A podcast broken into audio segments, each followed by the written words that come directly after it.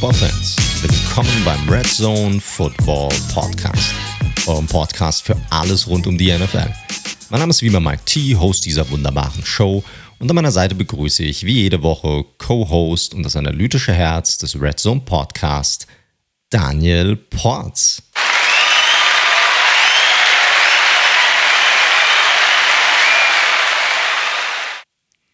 Servus Daniel. Einen wunderschönen guten Tag. Einen wunderschönen guten Abend wünsche ich dir. Etwas früher als sonst. Ja? Etwas früher umsonst, genau. Äh, keine, keine Kinder gerade, die sozusagen stören und etwas früher in der Woche, muss man ja sagen, als sonst.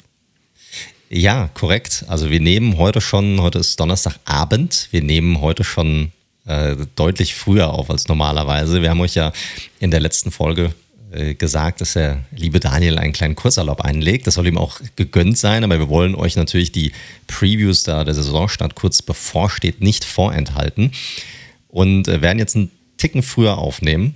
Ähm, nehmen natürlich die News jetzt noch mit rein, die jetzt auch die Tage nochmal reingekommen sind, aber sollte in der Zwischenzeit, und wir werden natürlich die neue Folge erst Anfang kommender Woche dann raushauen, irgendetwas passiert sein, was jetzt hier nicht mit reinkommt, das ist halt das Podcaster-Leben ähm, dann äh, sei es uns bitte verziehen. Wir kriegen es halt diese Woche beziehungsweise für die nächste Woche leider nicht anders hin. Aber sollte auch so eine gute Folge werden, denke ich. Das denke ich auch. Das heißt, die ersten Takes zu den Preseason-Spielen, äh, die kommen hier natürlich noch nicht vor, weil sie haben noch nicht stattgefunden. Also korrekt, exakt, exakt. Das wird dann erst äh, in der übernächsten Folge dann passieren. Aber wir haben trotzdem noch genug äh, zu quatschen. Wir nehmen, es ist unsere letzte Preview diese Woche äh, oder für diese Saison. Und äh, wir nehmen uns die Division des aktuellen Super Bowl-Siegers äh, an, die NFC South. Das ist die, die jetzt noch übrig geblieben ist. Sicherlich eine äh, interessante Division, weil auch da die ein oder andere Veränderung oder auch sehr spannende Veränderung natürlich auch stattgefunden hat. Ähm, nicht unbedingt beim Super Bowl-Sieger selbst, aber da kommen wir natürlich nachher noch dazu, aber sicherlich bei den anderen Teams innerhalb der Division. Also sicher nicht eine sehr, sehr spannende Division. Ansonsten freust du dich schon auf deinen kleinen Kurzurlaub. Definitiv, wie auch schon in der letzten äh, Folge gesagt. Das heißt, wenn ihr das jetzt hört, liege ich ja schon am Strand. ja, man muss ja hier mit den Zeiten immer ein bisschen nachdenken. Von daher, nein, absolut äh, hyped. Hab dieses Jahr auch bisher wirklich sehr, sehr wenig Urlaub gemacht. Und dementsprechend tut es sehr gut, einfach mal eine Woche Kopf ausschalten, entspannen auch wenig Football verfolgen tatsächlich. Ich werde wirklich detoxen auf allen Ebenen. Außer Alkohol. Nice. ja, genau, genau. Nee, sehr nice. Freue mich für dich. Es, es, sei dir, es sei dir gegönnt. Wir kriegen tatsächlich Besuch aus der Heimat äh, diese Woche.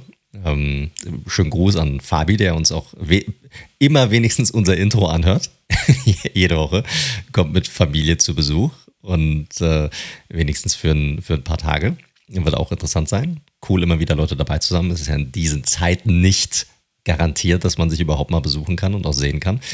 Also freuen uns da sehr drüber. Und dann seid ihr natürlich der Kurzurlaub gegönnt, aber wir sind dann natürlich dann die Woche da drauf wieder ganz normal für euch am Start. So. Glaube ich zumindest, oder? Ja, Habe ich jetzt einfach mal so rausgehauen. Wenn ich Klippe runterfalle, wird es wahrscheinlich schwierig, aber ansonsten sollte mir nichts passieren, sind die Chancen ganz gut. Sehr gut. Tipptopp. Gut, dann würde ich sagen, lass uns doch mal einsteigen in die äh, heutige Folge. Und ähm, ja, wie immer natürlich erstmal in unsere News-Section hinein. Und da ist ja doch schon in den letzten paar Tagen nochmal einiges passiert. Ja, fast zu spät, muss man sagen, ne? nachdem wir die Division, über die wir jetzt kurz am Anfang sprechen, äh, gerade in der letzten Folge abgehandelt haben. Es geht nämlich um die Coles. Und da gibt es nachdem es ja in der Preseason bisher nicht so positive Nachrichten gab, jetzt doch zwei sehr positive oder so würde man es zumindest deuten. Denn zum einen, die Leute, die in Charge sind, haben ihre Verträge verlängert. Frank Reich, seines Zeichens Head Coach, und Chris Ballard, der GM, haben beide ihre Verträge verlängert und zwar bis 2026, also durchaus gewisse Planungssicherheit auf diesen Key Positions. Und das wird natürlich allgemein sehr positiv gesehen. Also Ballard ist seit 2017 für die Colts tätig, Frank Reich kam dann 2018 hinzu. Und seit die beiden gemeinsam am Ruder sind, also es gibt drei gemeinsame Saisons, haben die Colts 28 von 48 Regular Season Spielen gewonnen und damit zweimal in die Playoffs eingezogen. Also, die, also von Frank Reich halte ich viel, von Chris Ballard grundsätzlich auch Auch wenn ich natürlich sagen muss, und das werden diejenigen, die die letzte Folge gehört haben, ja sagen, äh, äh, sagen, na, jetzt musst du ja konsistent bleiben in deiner Meinung. Ich finde, er macht viel Gutes. Ich finde, er draftet sehr gut. Ich finde ihn, da weiß ich halt nicht genau, ob das Ballard ist oder dann doch äh, von Ursay irgendwie kommt. Mir fehlt die Aggressivität. Das ist so ein bisschen der Fall und du hast den Draft angesprochen, obwohl ich natürlich sagen muss, wir haben jetzt den diesjährigen Draft schon kritisiert, was sie da gemacht haben. Das muss man schon sagen. Aber die Vergangenheit oder das, was er in der Vergangenheit getan hat, das spricht natürlich schon für ihn. Definitiv. Also ich hatte nur, ich hatte auch ein bisschen mehr bei Twitter rumgeschaut, wie er so gesehen wird. Also Ballas sehen alle sehr, sehr positiv eigentlich. Ich hatte nur so ein, zwei Leute gesehen. Ne? Für jemanden, der einen ausgeglichenen Rekord hat, seit er wiederum am Ruder ist, also ne, ist ja nochmal eine Saison länger als das gespannt Frank Reich, kriegt er mir ein bisschen zu viel Hype, ehrlich gesagt. Und ähm, Time will tell. Hängt natürlich extrem davon ab, wie dieses ganze Carson Wentz-Experiment jetzt funktionieren wird. Ja, ich glaube, das ist aber ganz normal, wenn du Ruhe reinbringst in einen Club und wenn es sehr ruhig um einen Club ist, auch was, ich meine, so viel Positives gibt es, also so mega Positives gibt es zwar auch nicht, so ein Hype um die Colts, aber es ist auch sehr ruhig. Es, es gibt jetzt nichts Negatives großartig über diesen äh, Club aus dem Front Office heraus irgendwie zu berichten. Und das ist eigentlich immer ein gewisses Qualitätsmerkmal, wenn du in Ruhe arbeiten kannst, wenn du in Ruhe dein Ding machen kannst, wenn du nicht, wenn es da keine Fanbase gibt, die irgendwie Sturm läuft, weil du halt einfach nur Mist gebaut hast die letzten Jahre. Das ist ja einfach nicht der Fall und deshalb kann man das durchaus positiv sehen.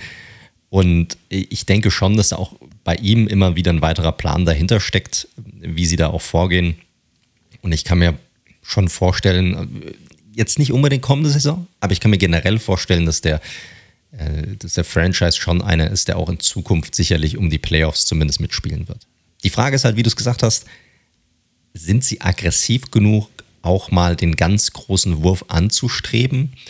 Ähm, will er das überhaupt über die Aggressivität machen oder ist er in der Hinsicht vielleicht ein bisschen bedachter und ein bisschen oldschool und sagt, hey, wir müssen es irgendwie über das Normale, über, hauptsächlich über den Draft irgendwie hinbekommen, nicht zu aggressiv zu sein in der Free Agency und so probieren, an unser Ziel dann irgendwie zu? So schaut's aus. Aber da, speaking of positiv und speaking of Carson Wentz, dann können wir ja gleich die zweite Colts News. Korrekt, korrekt, weil es gab tatsächlich auch dahingehend, ne? auch das war natürlich dann äh, Teil unserer äh, Preview, die wir dann gemacht haben in der AFC South, war natürlich über Wentz und auch Quentin Nelson und die Verletzungen bei den Colts zu sprechen. Und auch da gab es jetzt in den vergangenen paar Tagen nochmal ein Update zu. Äh, definitiv. Und deswegen wäre es eigentlich super gewesen, wenn diese News vor unserer letzten Folge schon gekommen wäre. Aber so ist es Tough leider. shit happens. So, ist, ist einfach so. Fünf bis zwölf Wochen war ja immer die Ausfallzeit, die sowohl für Carson Wentz als auch für seinen Premium-O-Liner Quentin Nelson ja, prognostiziert worden ist. Und auch das ist jetzt ehrlicherweise eine Wasserstandsmeldung, muss man sagen. Es sieht wohl ganz gut aus. Ähm, die hatten ja schon ihre jeweiligen Operationen am Fuß. Und das hört sich immer krass an. Anfang August am Fuß operiert, aber anscheinend zum Saisonstart Mitte September sieht es wohl ganz gut aus aktuell, dass beide spielen können. Überraschend, ehrlicherweise, weil fünf bis zwölf Wochen, da hätte ich mich jetzt natürlich mal eher in der Mitte eingependelt zumindest, also Richtung acht, neun. Und dann wären die ersten Spiele ohne sie vonstatten gegangen. Und das wäre natürlich schon ein krasser Blow gewesen. So vermutet man zumindest, dass die Regenerationszeit bis dahin abgeschlossen sein sollte und sie spielfähig sind, was natürlich ein ganz anderer Schnack wäre, wenn dann dein Starting QB und eben nicht Rookie Sam Ellinger oder Second Year Quarterback Jacob Eason, die alle noch keinen Snap in der NFL gesehen haben, starten müssen. Also gute News aus Indianapolis.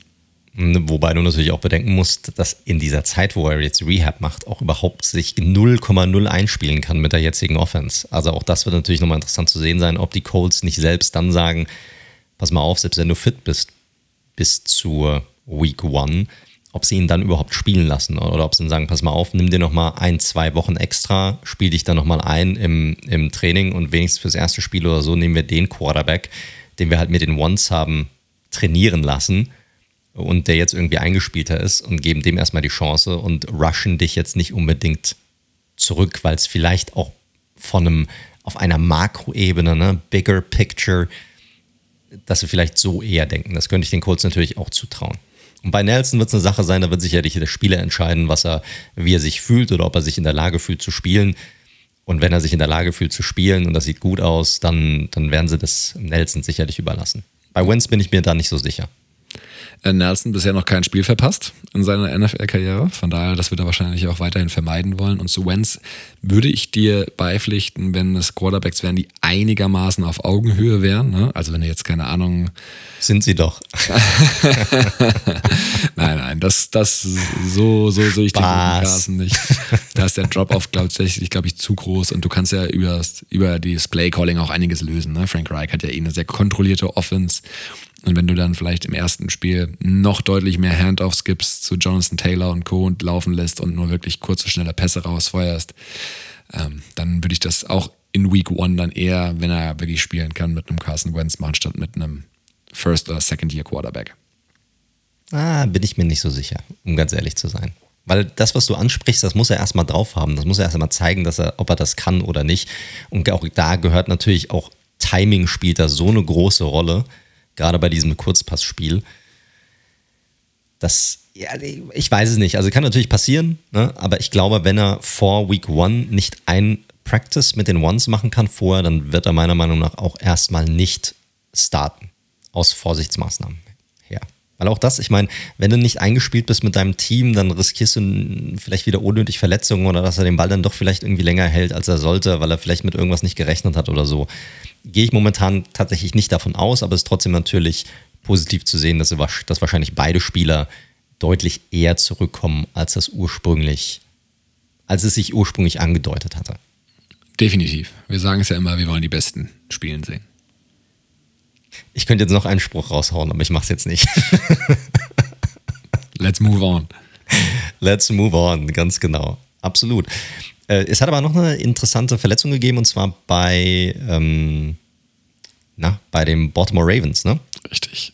Mit äh, Wide Receiver Bateman, dem, dem Rookie, wo man sich sehr gefreut hat, oder ich glaube, dass sich Fanbase sich gefreut hat, dass hier tatsächlich auf, auf dieser Position generell jetzt nachgelegt wurde, nicht nur mit Sammy Watkins, der ja auch dazu kam, sondern auch mit Bateman, der auch bislang wohl generell die gesamte Offseason, seitdem er also da ist, wohl relativ gut aussah, äh, jetzt sich aber verletzt hat. Ja, richtig. Oberschenkelverletzung, äh, musste vom Feld humpeln im Training. Ähm, es wird ja gerade ein bisschen ernster im Training. Es gibt schon richtige Zweikämpfe sozusagen ähm, zwischen Cornerbacks und, und eben äh, Wide Receivern.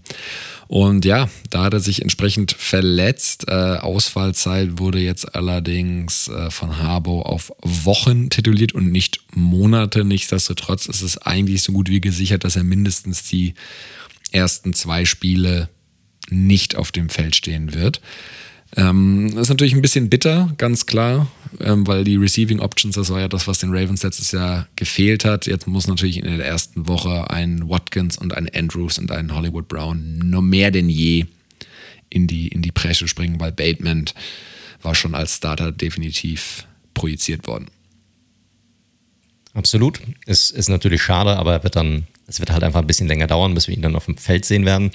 Ein Spieler, den wir wieder auf dem Feld sehen werden oder vermutlich wieder auf dem Feld sehen werden, ist ein relativ prominenter Name, was die Safety-Position angeht, und zwar HH Clinton Dix, der äh, ja ursprünglicherweise eigentlich letztes Jahr für die Cowboys spielen sollte, dann released wurde und eigentlich gar nicht gespielt hat in der, in, in, in der letzten Saison, was ein bisschen überraschend ist, dass er nirgendwo wirklich ein neues Zuhause gefunden hat und jetzt bei den San Francisco 49ers untergekommen ist.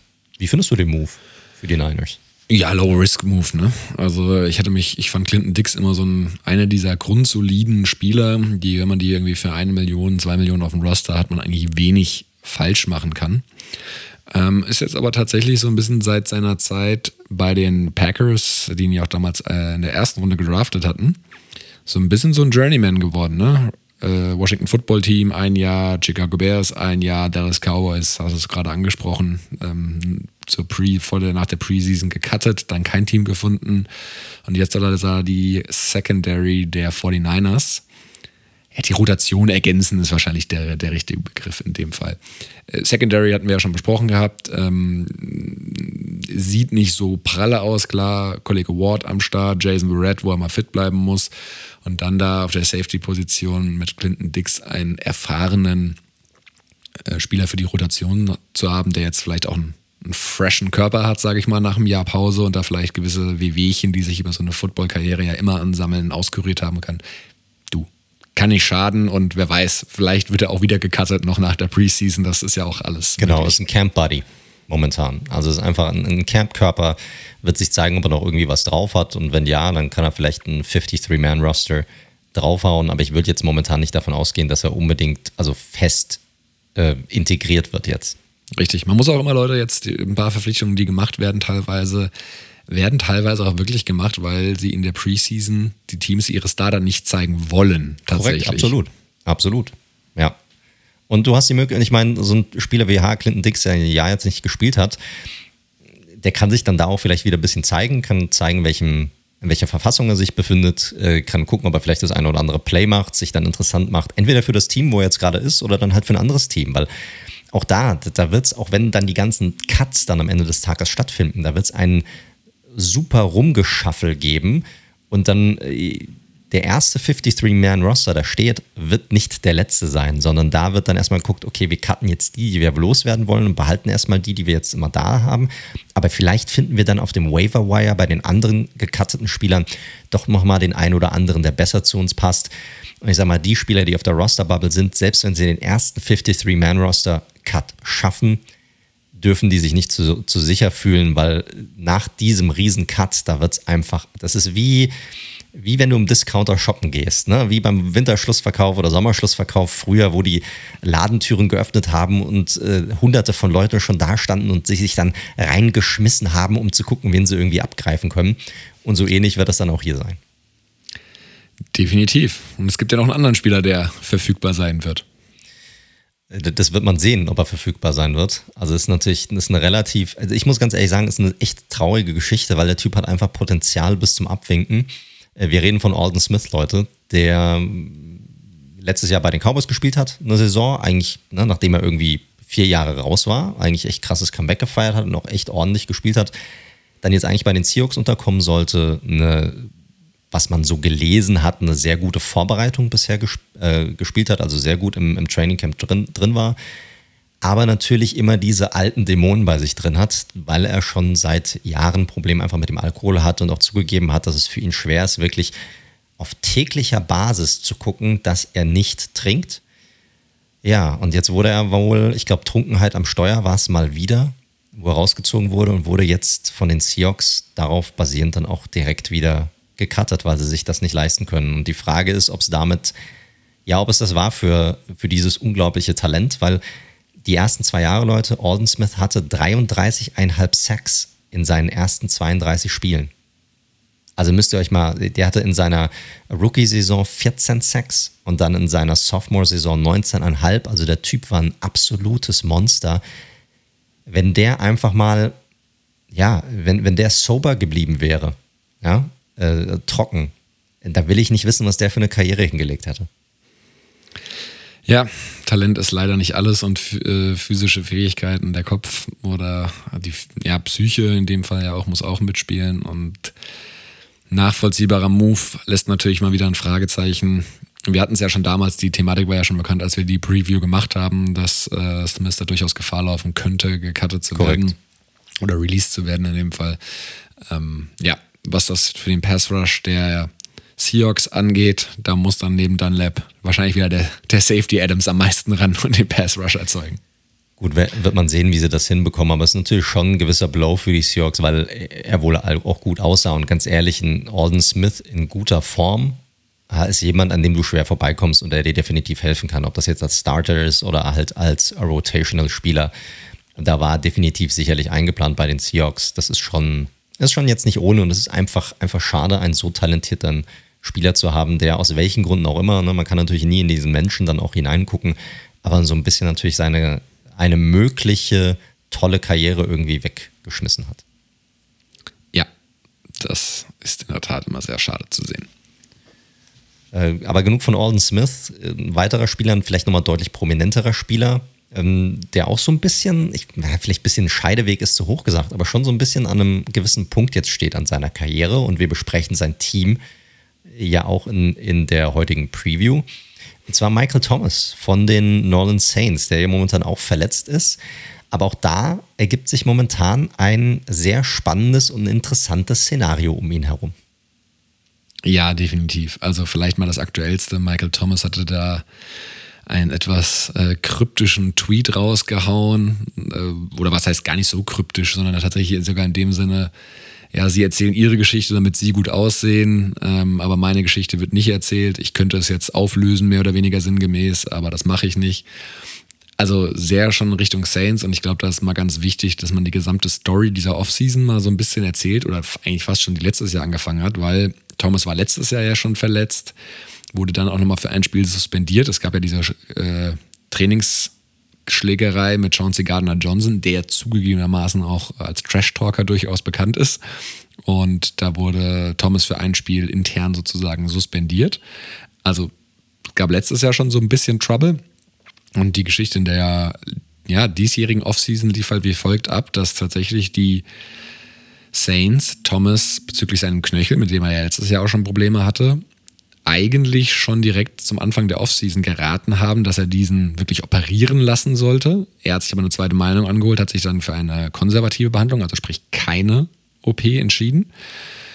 Ähm, dann ganz seltsam irgendwie hat das Team sich immer wieder erkundigt, ey Michael, wie läuft's? Wie fühlt sich sein Knöchel an? Können wir dir noch irgendwie helfen? Und er hat wohl über Monate laut einem Bericht keine Calls angenommen, weder vom Medical Staff noch von Sean Payton, seinem Head Coach, was natürlich ein ganz komisches Ding ist, wenn das so stimmen sollte. Darauf bezieht sich Thomas wahrscheinlich auch in seinem Post. Und ja, wenn er dann, als er dann im Juni zurückkam zum Team, haben die Ärzte ihn gecheckt und gemerkt, okay, äh, dein Knöchel hat sich einfach fast gar nicht verbessert. Du musst jetzt einfach eine OP machen. Problem natürlich, wenn die OP so deutlich äh, später stattfindet, ist natürlich die daran anknüpfende Rehab-Zeit deutlich verzögert. Und das ist jetzt auch der Grund, warum man mal mindestens die ersten Wochen der NFL-Season fehlen wird. Sean Payton dann natürlich auch auf einer Press-Conference gesagt hat, so von wegen, ja, er ist natürlich nicht happy damit, dass diese OP jetzt erst stattfindet.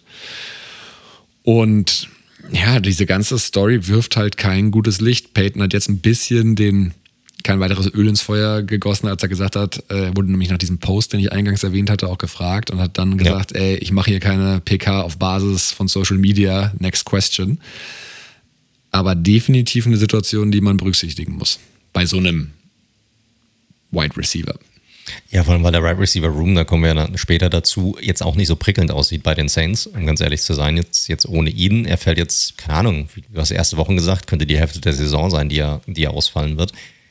Und äh, jetzt gibt es auch so Tra Trade-Gerüchte, die so ein bisschen im, im, Raum stehen, aber das dürfte ja nicht ganz so einfach sein, wenn man sich so die Cap-Situation auf der, der Saints anschaut und den Vertrag von Michael Thomas. Also so ganz einfach traden lässt er sich auch nicht. Nee, überhaupt nicht. Also das, äh, die Zahlen des Grauens eigentlich, wenn du traden willst. Ne? Man muss halt sagen, sie hatten ja mit ihm verlängert, äh, von ich, na, schon zwei Jahre her. Aber wenn sie ihn jetzt traden würden, würden sie mit 31,6 Millionen Dead Cap übrig bleiben. 8,9 in dieser Saison. Und den, den Cap Room haben sie eigentlich gar nicht und dann ja. nochmal 22,7 äh, in, der, in der 22er Saison. Und das würde die äh, Saints für 22 56 Millionen über den schon angehobenen Salary Cap äh, drüber bringen.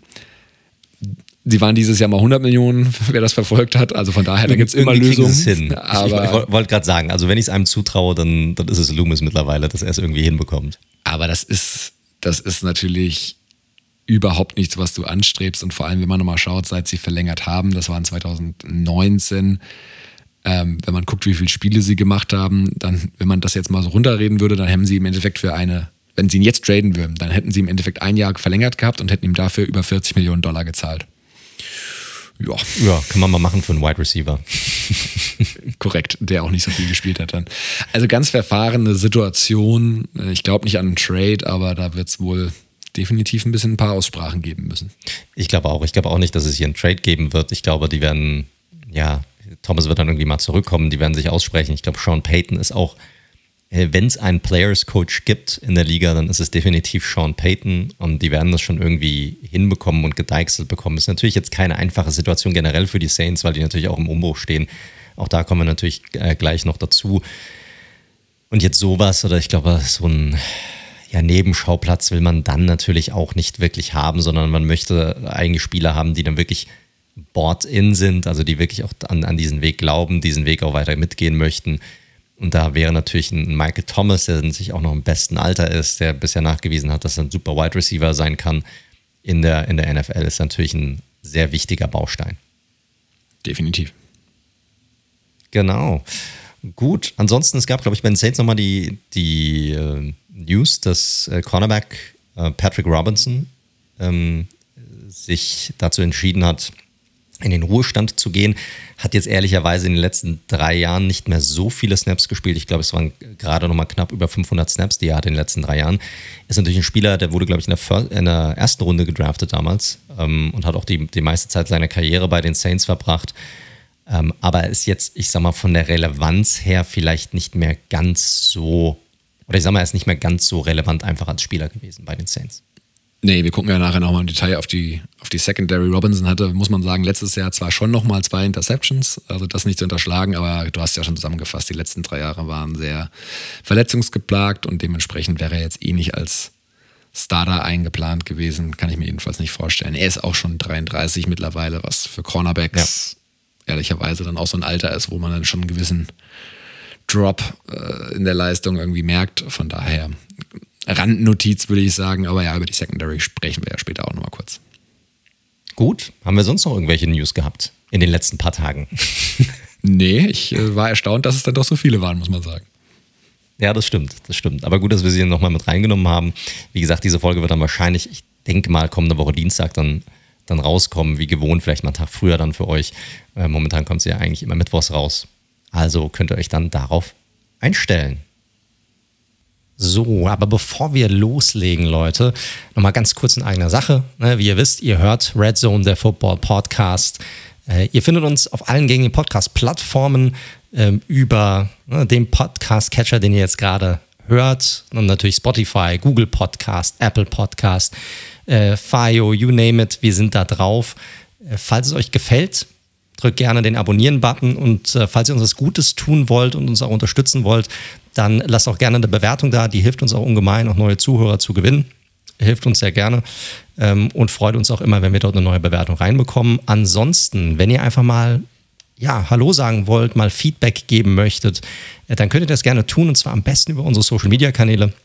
Dort entweder über äh, Twitter unter dem Handle at redzone underscore live oder auch gerne über Instagram unter dem Handle at redzone.live. Und das macht er auch äh, relativ häufig. Und äh, nur mal so ein kleines Beispiel zu geben, äh, wir kriegen immer wieder jede Woche äh, schreiben uns Zuhörer mit Ideen, die sie haben. Und das ist natürlich bei uns mit unserem Contentplan immer schwierig, alles irgendwie unterzubringen. Aber wir haben zum Beispiel, falls ihr noch nicht reingehört habt, relativ zeitlose Folgen, gerade die Ownership-Ranking-Folge, zwei Stück, die wir da draußen haben, kam oder entstand daraus, dass äh, einige User uns geschrieben hatten, ein bisschen mehr über die Historie der NFL erfahren wollten und wir uns dann Gedanken darüber gemacht haben, wie können wir das bei uns am besten irgendwie einbinden in eine interessante Folge, damit auch alle irgendwie ja was davon haben. Und daraus sind dann diese beiden Folgen entstanden. Also schreibt uns gerne, wenn ihr Ideen habt ähm, und äh, wenn euch es nicht gefallen sollte oder wenn ihr einfach mal so sagen wollt, wie gesagt, äh, knallt in die Tasten und äh, wir kommen dann auf euch zurück. So, Daniel, willst du da noch irgendwas hinzufügen oder wollen wir einsteigen in die NFC South? Das machen wir. Ich habe da nichts hinzuzufügen. Das hast du ganz fantastisch gemacht. Wunderbar, vielen Dank. Auch, auch danke dir für das gute Feedback. Sehr gerne. Ich schreibe dir ja regelmäßig auch bei Instagram. Sehr schön, sehr schön. Gut, mit welchem Team wollen wir loslegen? Ja, Ehre wem Ehre gebührt, oder? Würde ich sagen. Dann fangen wir an mit dem aktuellen Super Bowl-Sieger, mit den Tampa Bay Buccaneers. Ja, so schaut's aus. Äh, kurz zum Format. Die, die uns regelmäßig hören, die kennen das, aber wir kriegen ja erfreulicherweise auch immer wieder neue Zuhörer dazu. Also in den Division Preview Folgen wird so ablaufen, wie auch heute Review, kurz zur letzten Saison in aller Kürze. Dann Analyse der Offseason, heißt Free Agency, was ist da passiert, wer ist gekommen, wer ist gegangen, kurzer Rückblick noch auf den Draft und dann ein ja, fassen wir die Puzzlestücke zusammen und wagen auf Basis dessen einen Ausblick auf die kommende Saison. So, dann schauen wir mal rein. Review letzte Saison. Ja, die Kurzversion würde ich mal sagen, Brady kam, sah und siegte. Also anders kann man es, glaube ich, nicht zusammenfassen. Es war natürlich alles bei den Bucks darauf ausgerichtet, Tom Brady in der letzten Free Agency gesigned. Alle waren gespannt, wie wird er funktionieren ohne den Big Bill. ist es mehr Brady oder mehr Belichick. Und ja, man muss sagen, Arians, der einen ganz anderen Stil pflegt und Brady, das hat sehr, sehr gut harmoniert, muss man am Ende sagen. Sie hatten zwar einen etwas Leicht untertrieben. ja.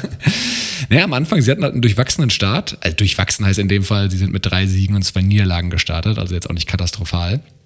Und, aber es hat durchaus ein bisschen geruckelt und man muss auch fairerweise sagen, dass die, gerade die Offense jetzt nicht über die ganze Saison, auch nicht in den Playoffs immer super schön anzuschauen war. Aber hey, am Ende 11 und 5 in der eigenen Division gegangen, damit Zweiter in der Division geworden hinter den Saints.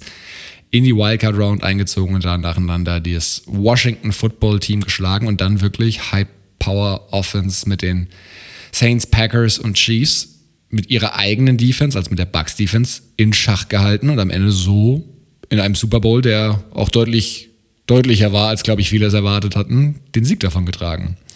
Und Brady den nächsten Ring beschert. Ja, was soll man sagen? Also sie hatten im Endeffekt, ich hatte die Defense gerade gelobt, äh, sie hatten aber auch die drittmeisten Punkte erzielt wie gesagt, ich fand es nicht immer schön und auch irgendwie vom Playcalling, weil sehr viele Runs bei First Down und Second Down. Aber was soll man sagen? Wer trifft, hat recht, heißt es im Fußball. Und wer siegt, hat recht. Kann man auch im Football am Ende sagen. Ja, korrekt. Also es gab schon genügend zu kritisieren, auch während der Saison. Das haben wir auch gemacht. Also gerade das Running Game hat uns ja nicht unbedingt gut gefallen, beziehungsweise generell das Play-Calling hat uns nicht unbedingt gut gefallen, wie als das Running Game eigentlich eingesetzt wurde und auch die Running Backs an sich, also dieses Duo, das sich ja generell sehr, sehr ähnlich war. Das haben wir ja schon öfter kritisiert. Aber am Ende des Tages muss man einfach eingestehen, dieser Mix aus Offense, wo es halt einfach ein bisschen gebraucht hat, auch reinzukommen über das Jahr hinweg und dieser ja, wirklich sehr guten Defense, hat am Ende den Ausschlag gegeben, weil so gut auch ein Patrick Mahomes war im Super Bowl und wir müssen jetzt nicht nochmal den Super Bowl reviewen, aber du kommst halt mit einer unterdurchschnittlichen, und in dem Fall war es wirklich eine unterdurchschnittliche Offensive Line gegen so eine Defense nicht an und kannst halt keinen Blumentopf gewinnen, egal wer da dein Quarterback ist. Und da muss man einfach sagen, das haben die Bucks ja sehr, sehr gut zusammengestellt. Ich war ja auch vor der Saison ein bisschen kritisch, was diese, ich sag mal, Super-Teams angehen, die, die zusammengestellt werden. Das gab es in der Vergangenheit genügend. Eagles als sehr mahnendes Beispiel für so etwas, was halt in der Vergangenheit nicht so oft funktioniert hat, aber hier hat das halt einfach wunderbar funktioniert. Und Brady als Typ auch, der andere mitreißen kann und mit seiner Arbeitsmoral nochmal was mit reinbringt, was die Bugs jetzt ohne, ich sag mal, James Winston hier zu nahe treten zu wollen oder ihn jetzt hier wirklich irgendwie unterm Bus schmeißen zu wollen. Es ist halt es ist halt ein anderer Typ. Der will halt gewinnen, der kennt es zu gewinnen. Und da hat er seine Mitspieler einfach so mitgerissen, dass sie auch komplett mitgezogen haben in der letzten Saison. Hilft natürlich in der Kabine, wenn du schon ein paar Ringe am Finger hast, ne? Absolut. Dann, Absolut. die meisten, das kann nicht so falsch sein. Natürlich, natürlich, logisch, logisch. Und du hast Arians ja angesprochen, das ist ja auch nochmal so eine Geschichte, ne? Also er hatte so eine Art Coach, hatte er in seiner ganzen Karriere noch nicht, der ihn einfach ein bisschen hat auch einfach machen lassen.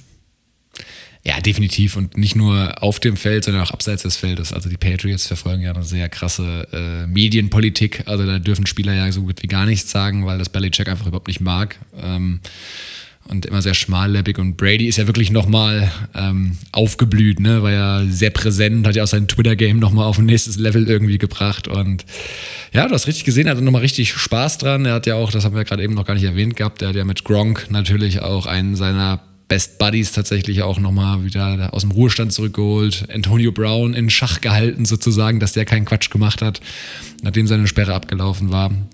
Also sehr, sehr viel Brady auf jeden Fall und auch stat-wise hat er auch durchaus performt, hat am Ende die drittmeisten Yards mit 4633, hat 40 Touchdowns geworfen, das hatte ich so auch gar nicht mehr auf dem Schirm, aber in der Regular Season, also sehr stark.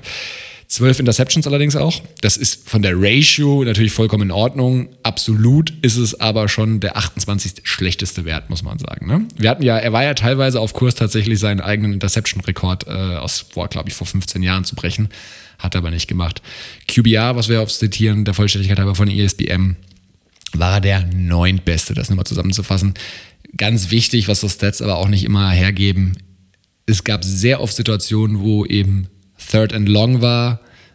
und eben weil die ersten beiden Runs nicht so gut funktioniert hatten und Brady hat es dann immer wieder geschafft zu konvertieren in ein neues First Down oder sehr oft zumindest und hat somit die Offense, wie man es ja kennt, immer Yard für Yard übers Feld geführt. Und das war dann einfach ausreichend genug, eben mit dieser starken Defense äh, den Super Bowl zu gewinnen. Ja, korrekt. Korrekt. Es war ja nicht alles, also auch wenn du die letzte Saison angesch angeschaut hast, da waren genügend Spiele dabei, auch gegen deutlich schwächere Teams, wo die Bucks halt auch nicht wirklich davongezogen sind. Also wirklich so platt gemacht haben sie die Gegner auch nicht wirklich. Und das hast du halt einfach gesehen, da hat es einfach der, am Anfang immer noch, gerade in der ersten Hälfte der Saison, einfach noch mal ein bisschen gehapert, was dieses Zusammenspiel anging. Auch mit ihm und Mike Evans zwischendrin ab und zu mal, das, das sah noch nicht so äh, tipptopp aus. Aber er hat es natürlich auch gepackt, wie er es auch bei New England gemacht hat, den einen oder anderen Receiver da rauszuhauen äh, oder mit einzubinden, den man vorher gar nicht irgendwie auf dem Schirm hatte ähm, wo er dann wirklich ein Arsenal irgendwann hatte von fünf Receivern, die, egal wie du sie aufs Feld aufgestellt hast, ist, du wusstest, hey, das wird jetzt auf jeden Fall gefährlich werden. Absolut, genau so war es. Es gab, also klar, Evans war schon der dominierende Receiver, aber natürlich hatte dann Godwin eine große Rolle. Antonio Brown hat immer einen Scotty Miller, Tyler Johnson, der letztjahre, letztjährige Rookie. Ähm, dann natürlich die Titans auch noch mit Braid und, und Gronkowski. Howard war ja verletzt. Also da gab es sehr, sehr, sehr viele Optionen. Er hat auch immer sehr gerne, Brady wirft ja auch sehr gerne zu Running Backs. Da hat er natürlich mit Fournette und Ronald Jones nicht die besten für gehabt, aber da hat sich ja auch was, da hat sich ja auch was geändert. Kommen wir später noch zu. Vielleicht noch ein Wort zu der Defense, weil das hatte ich mir auch nochmal angeschaut, ob ich es richtig abgespeichert habe. In der Tat, in, in Coverage war es sehr spielabhängig. Also da hat die junge Secondary mal ja, sehr viel Potenzial gezeigt. In anderen Spielen haben sie ganz schön auf den Sack bekommen. Stichwort Kansas City in der Regular Season oder auch gegen die Saints, wo sie richtig, ich glaube 38-3 verloren hatten. Also in Coverage, was Yards angeht, nur auf Platz 21, aber die beste Run-Defense mit Abstand auf, aufs, äh, aufs Parkett, auf den Rasen gezaubert. Und ja, wie gesagt, drittbeste Offense, achtbeste Defense, die dann gerade nochmal im den Playoffs einen Zahn zugelegt hat. Die fünf meisten äh, Sacks, auch bei Quarterback Pressures vorne mit dabei. Das sind die Zutaten, um Champion zu werden am Ende. Absolut. Und was macht man denn dann, wenn man Champion wird? Wie kann man sich denn dann überhaupt noch verbessern? Ja, das ist natürlich die spannende Frage. Und ich meine, wir hatten es ja auch in unserer Folge, als die Free Agency oder zum Free Agency Start, als wir so ein bisschen die Free Agents der einzelnen Teams analysiert haben und auch was jetzt passieren könnte, wenn sie holen könnten und wen nicht. Und wir beide waren der festen Überzeugung, die, dieses Super Bowl-Team kann so nicht zusammenbleiben, weil ein Lavonte David, äh, Linebacker, ist Free Agent geworden, Inside Linebacker, Shaquille Barrett, Outside Linebacker, war Free Agent, äh, Chris Godwin, das waren so die Big Three und dann aber noch einige hinzu, ne? mit einem Gronk, mit einem Leonard Fournette, mit einem Antonio Brown. Long story short. Von, ja, und wir reden hier nicht von irgendwelchen Free Agents, sondern das waren somit die Top-Spieler auf ihren Positionen, die es in die Free, Free Agency geschafft hätten. Ja, exakt. Und long story short, sie haben alle gehalten äh, mit sehr smarten Deals, teilweise viel Caps, also ne, sagen wir mal die Zukunft auch verwettet an so ein paar Positionen, aber was unterm Strich bleibt, alle 22 Starter, also Offense und Defense, sind nächstes Jahr wieder auf dem Roster und der einzige Abgang ist ein Swing Tackle mit Joe Haig, der jetzt bei den Steelers ist. Und hinzugekommen ist noch der angesprochene Receiving Back mit Giovanni Bernard, der da echt nochmal im, also im, im Running Back Room eine andere Komponente raus äh, reinbringt. Also das ist halt, und wir sind noch nicht beim Draft angekommen, das ist mal ein Wort. Bei Super Bowl Champions, die alle 22 Spieler halten, gibt es nicht so oft.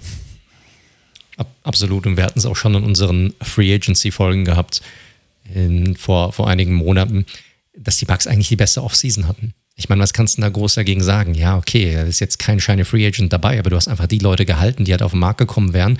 Ich meine, Shaquille Barrett, ganz ehrlich, da wären sicher zwei, drei Teams dabei gewesen, die hätten ihm locker irgendwie über 20 Millionen äh, plus noch irgendwie gegeben. Bin ich mir, bin ich mir relativ sicher. Da war der Top Pass Rusher, die, die kommen nicht so oft auf den Markt. Oder auch ein Chris Godwin.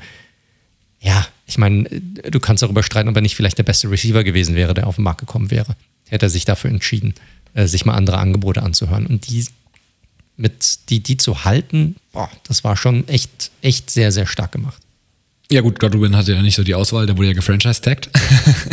aber im, im auch, aber auch das musst du irgendwie runter, unterbringen, ne? im Zusammenhang Klar. mit den anderen Signings, meine ich. Weißt du, also das ist schon, haben sie schon gut hinbekommen. Definitiv. Und das war die Free Agency auch schon zusammengefasst. Wir müssen jetzt nicht jeden einzelnen Deal analysieren. Alles da da gehalten. Äh, Giovanni Bernard noch äh, für die Rotation auf Running Back hinzugeholt. Lass uns mal auf den Draft schauen. Auch da. Ja, ähm, erste Runde. Ihren zweiten Pick an 32 mit Joe Tryon, Edge Defender.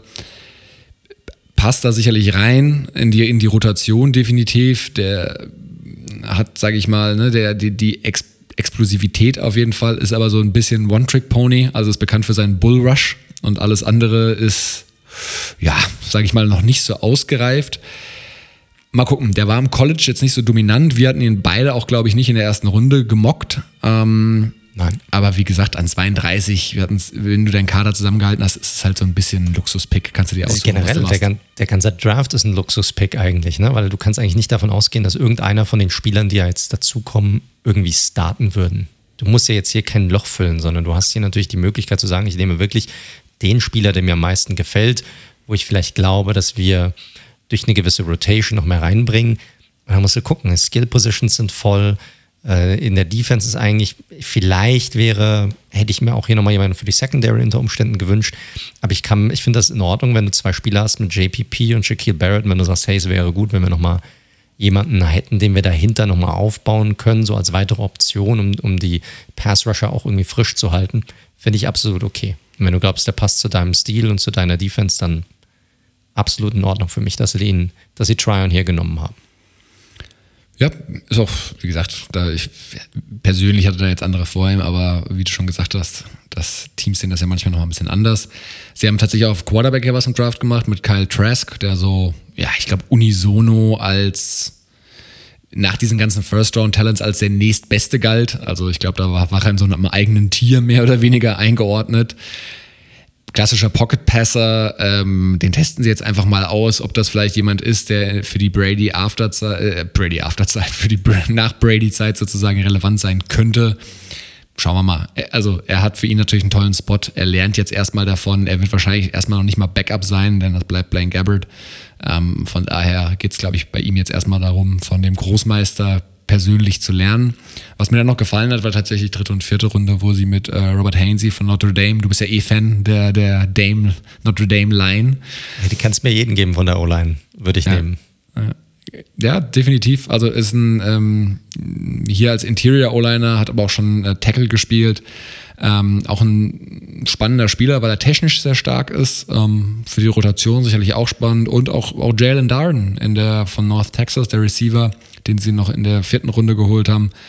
Der Speed, der hat die Quickness. Ähm, du und einfach eine zusätzliche Waffe, den sie da im Receiving Core einfach haben. Und ja, mal gucken, was der jetzt viele spannende junge Receiver mit Johnson, eben auch mit Jalen Darden. Ähm, Scotty Miller ist ja auch nicht so alt und ja, vielleicht auch schon so kann er dann ja perspektivisch auch in die Rolle eines Godwin reinschlüpfen. Schauen wir mal, erstmal wird er auf der Rotation natürlich sein. Also ja, wie all in all. Der, wie viel Spielzeit er bekommen wird, wird man dann mal sehen. Ja, aber das ist ja immer wieder das Ding bei Brady. Das gleiche haben wir bei, also Scotty Miller kannte auch keine Sau vor der letzten Saison, muss man sagen. Ne? Ja, also, klar, der war halt so. am Death Chart äh, von, den, von den Bucks begraben.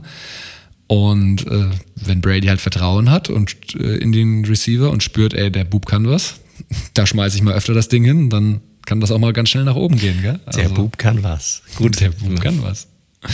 Ja, also all in all jetzt ein, ein Draft, der, ich glaube, uns beide jetzt nicht vom Hocker in dem Sinne gehauen hat, aber es war alles okay. Es hat, es hat gepasst, es ist jetzt nichts dabei, ähm, wo du jetzt irgendwie den Kopf schüttelst. Natürlich kannst du darüber diskutieren, mit dem zweiten Pick, holst du da jetzt schon einen okayen QB, mal gucken, was aus dem wird, oder holst du da noch mehr was für, fürs Hier und Jetzt? Ne? Interior D-Line oder irgendwas oder nochmal auf Cornerback was. Aber hey, sie haben sich dafür entschieden und ich glaube, da kann man jetzt erstmal auch nicht so viel kritisieren. Korrekt. Sehe ich sehr, sehr ähnlich. Kommen wir zum Ausblick. Wir brauchen es jetzt hier jetzt gar nicht komplizierter machen, als es ist. Es ist jetzt alle Starter sind da geblieben. Der Coaching-Staff, was ja auch nicht ganz immer klar ist, ist komplett gleich geblieben. Gleicher DC, gleicher OC, gleicher Head Coach. So. Dementsprechend würde ich jetzt auch nicht davon ausgehen, dass sich der Spielstil wahnsinnig, wahnsinnig ändert. Ich glaube, sie werden schon Interesse haben, beim, im Laufspiel ein bisschen effizienter zu sein. Das sollte wäre schon, nicht verkehrt, ja. das wäre, glaube ich, schon ein sehr veritables Ziel, das sie angehen sollten. Aber ich hatte es vorhin schon gesagt, Teams, die alle ihre Starter halten, sieht man sehr, sehr selten. Zumindest nicht gute Teams. Und Super Bowl-Winning-Teams sieht man eigentlich fast nie. Und deswegen ist das schon wirklich außergewöhnlich. Und gehen wir mal so rum, gibt es irgendeinen Grund, warum die Bugs schlechter sein könnten? ja, jetzt kannst du natürlich zum hundertsten Mal die Diskussion finden, ja, aber Brady ist 43, der könnte natürlich jetzt so langsam abbauen. Das glaube ich erst, wenn es soweit ist. Und dann können wir gerne drüber reden, aber vorher beteilige ich mich nicht an dieser Diskussion. Auch dieses Thema, was es ja oft gibt, so Super Bowl Hangover, dass ein Team so ein bisschen es schleifen lässt, nachdem sie gewonnen haben. Ey, mit Tom Brady da am Start, keine Chance. Er lässt Chance. gar nichts schleifen, Mann. Keine Chance. Der war wirklich, Leute, der war nach dieser Bootparty, über die wir auch ausreichend gesprochen haben, wo er da besoffen runter ist. Ich glaube, er trinkt ja sonst keinen Alkohol. Der war zwei Tage später, war der schon wieder, okay, es geht wieder los und war mit seinem Personal Coach irgendwie schon wieder am Start oder sowas. Also, no chance, dass der irgendwie jetzt schleifen lässt. Also, es spricht einfach nichts dafür, dass sie abbauen sollten, weil auch wenn man sich anschaut, ich würde es eher in die andere Richtung, werden sie noch besser, weil von den Key-Spielern, die wirklich Impact hatten, wer ist denn da wirklich alt? Sue, okay, der ist halt noch ein Rotational Guy, sage ich mal. Von mir aus kann man noch über einen Antonio Brown reden, aber der ist ja jetzt auch nicht Wide right Receiver Number One. Und im Gegenteil, ich glaube eher die Secondary, die ist noch echt jung, mit einem Jamal Dean beispielsweise, mit einem Carlton Davis, mit dem äh, Winfield Jr., die könnte auf jeden Fall noch einen Schritt nach vorne machen. Du hast mit einem Devin White, einem Vita Vea ähm, in der Defensive auch noch junge Spieler, die noch einen nächsten Step machen können. Auch selbst ein Chris Godwin. Der hatte ja letztes Jahr nicht seine stärkste Saison, sondern vor zwei Jahren. Ne? Also der könnte auch nochmal zulegen. Sie haben Tiefe, finde ich, auf fast allen Positionen. Und dann noch eine, eine kleine Geschichte. Also Bruce Arians ist ja wirklich schon ewig, ewig in der Liga und hat ja wirklich mit allen großen Quarterbacks mehr oder weniger in den letzten Jahrzehnten zusammengearbeitet, als Quarterback-Coach, als Offensive Coordinator, als Head Coach. Und weil er so ein spezielles System spielt, sind die meistens eigentlich wirklich erst in Jahr zwei so richtig aufgeblüht. Also, hm, wenn die Chemie zwischen den beiden und die Abstimmung irgendwie auch noch besser läuft und sie noch mehr sich aufeinander mit einer richtigen Offseason, das Ganze, dieses neue Team kam ja noch nicht mal mit einer richtigen Offseason letztes Jahr noch Super Bowl Champion. Ja.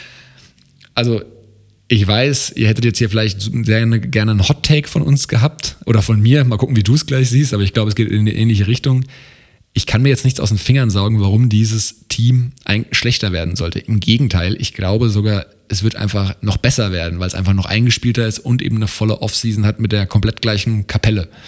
Korrekt. Also, ich glaube, die, die Eingespieltheit, äh, das ist eigentlich das Hauptding, das du ansprichst. Ne? Brady kommt neu rein als neuer Quarterback. Du hast mit Arians einen neuen Coach mit einer neuen Offense.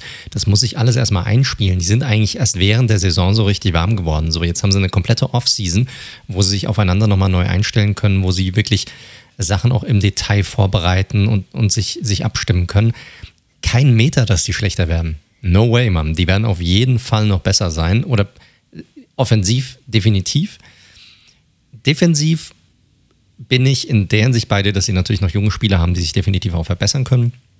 Ich finde, die Secondary, hattest du ja auch schon angesprochen vorhin, die hat schon ihre einzelnen Schwächen gehabt. Ja, da müssen sie halt gucken, dass sie auf jeden Fall konstanter werden.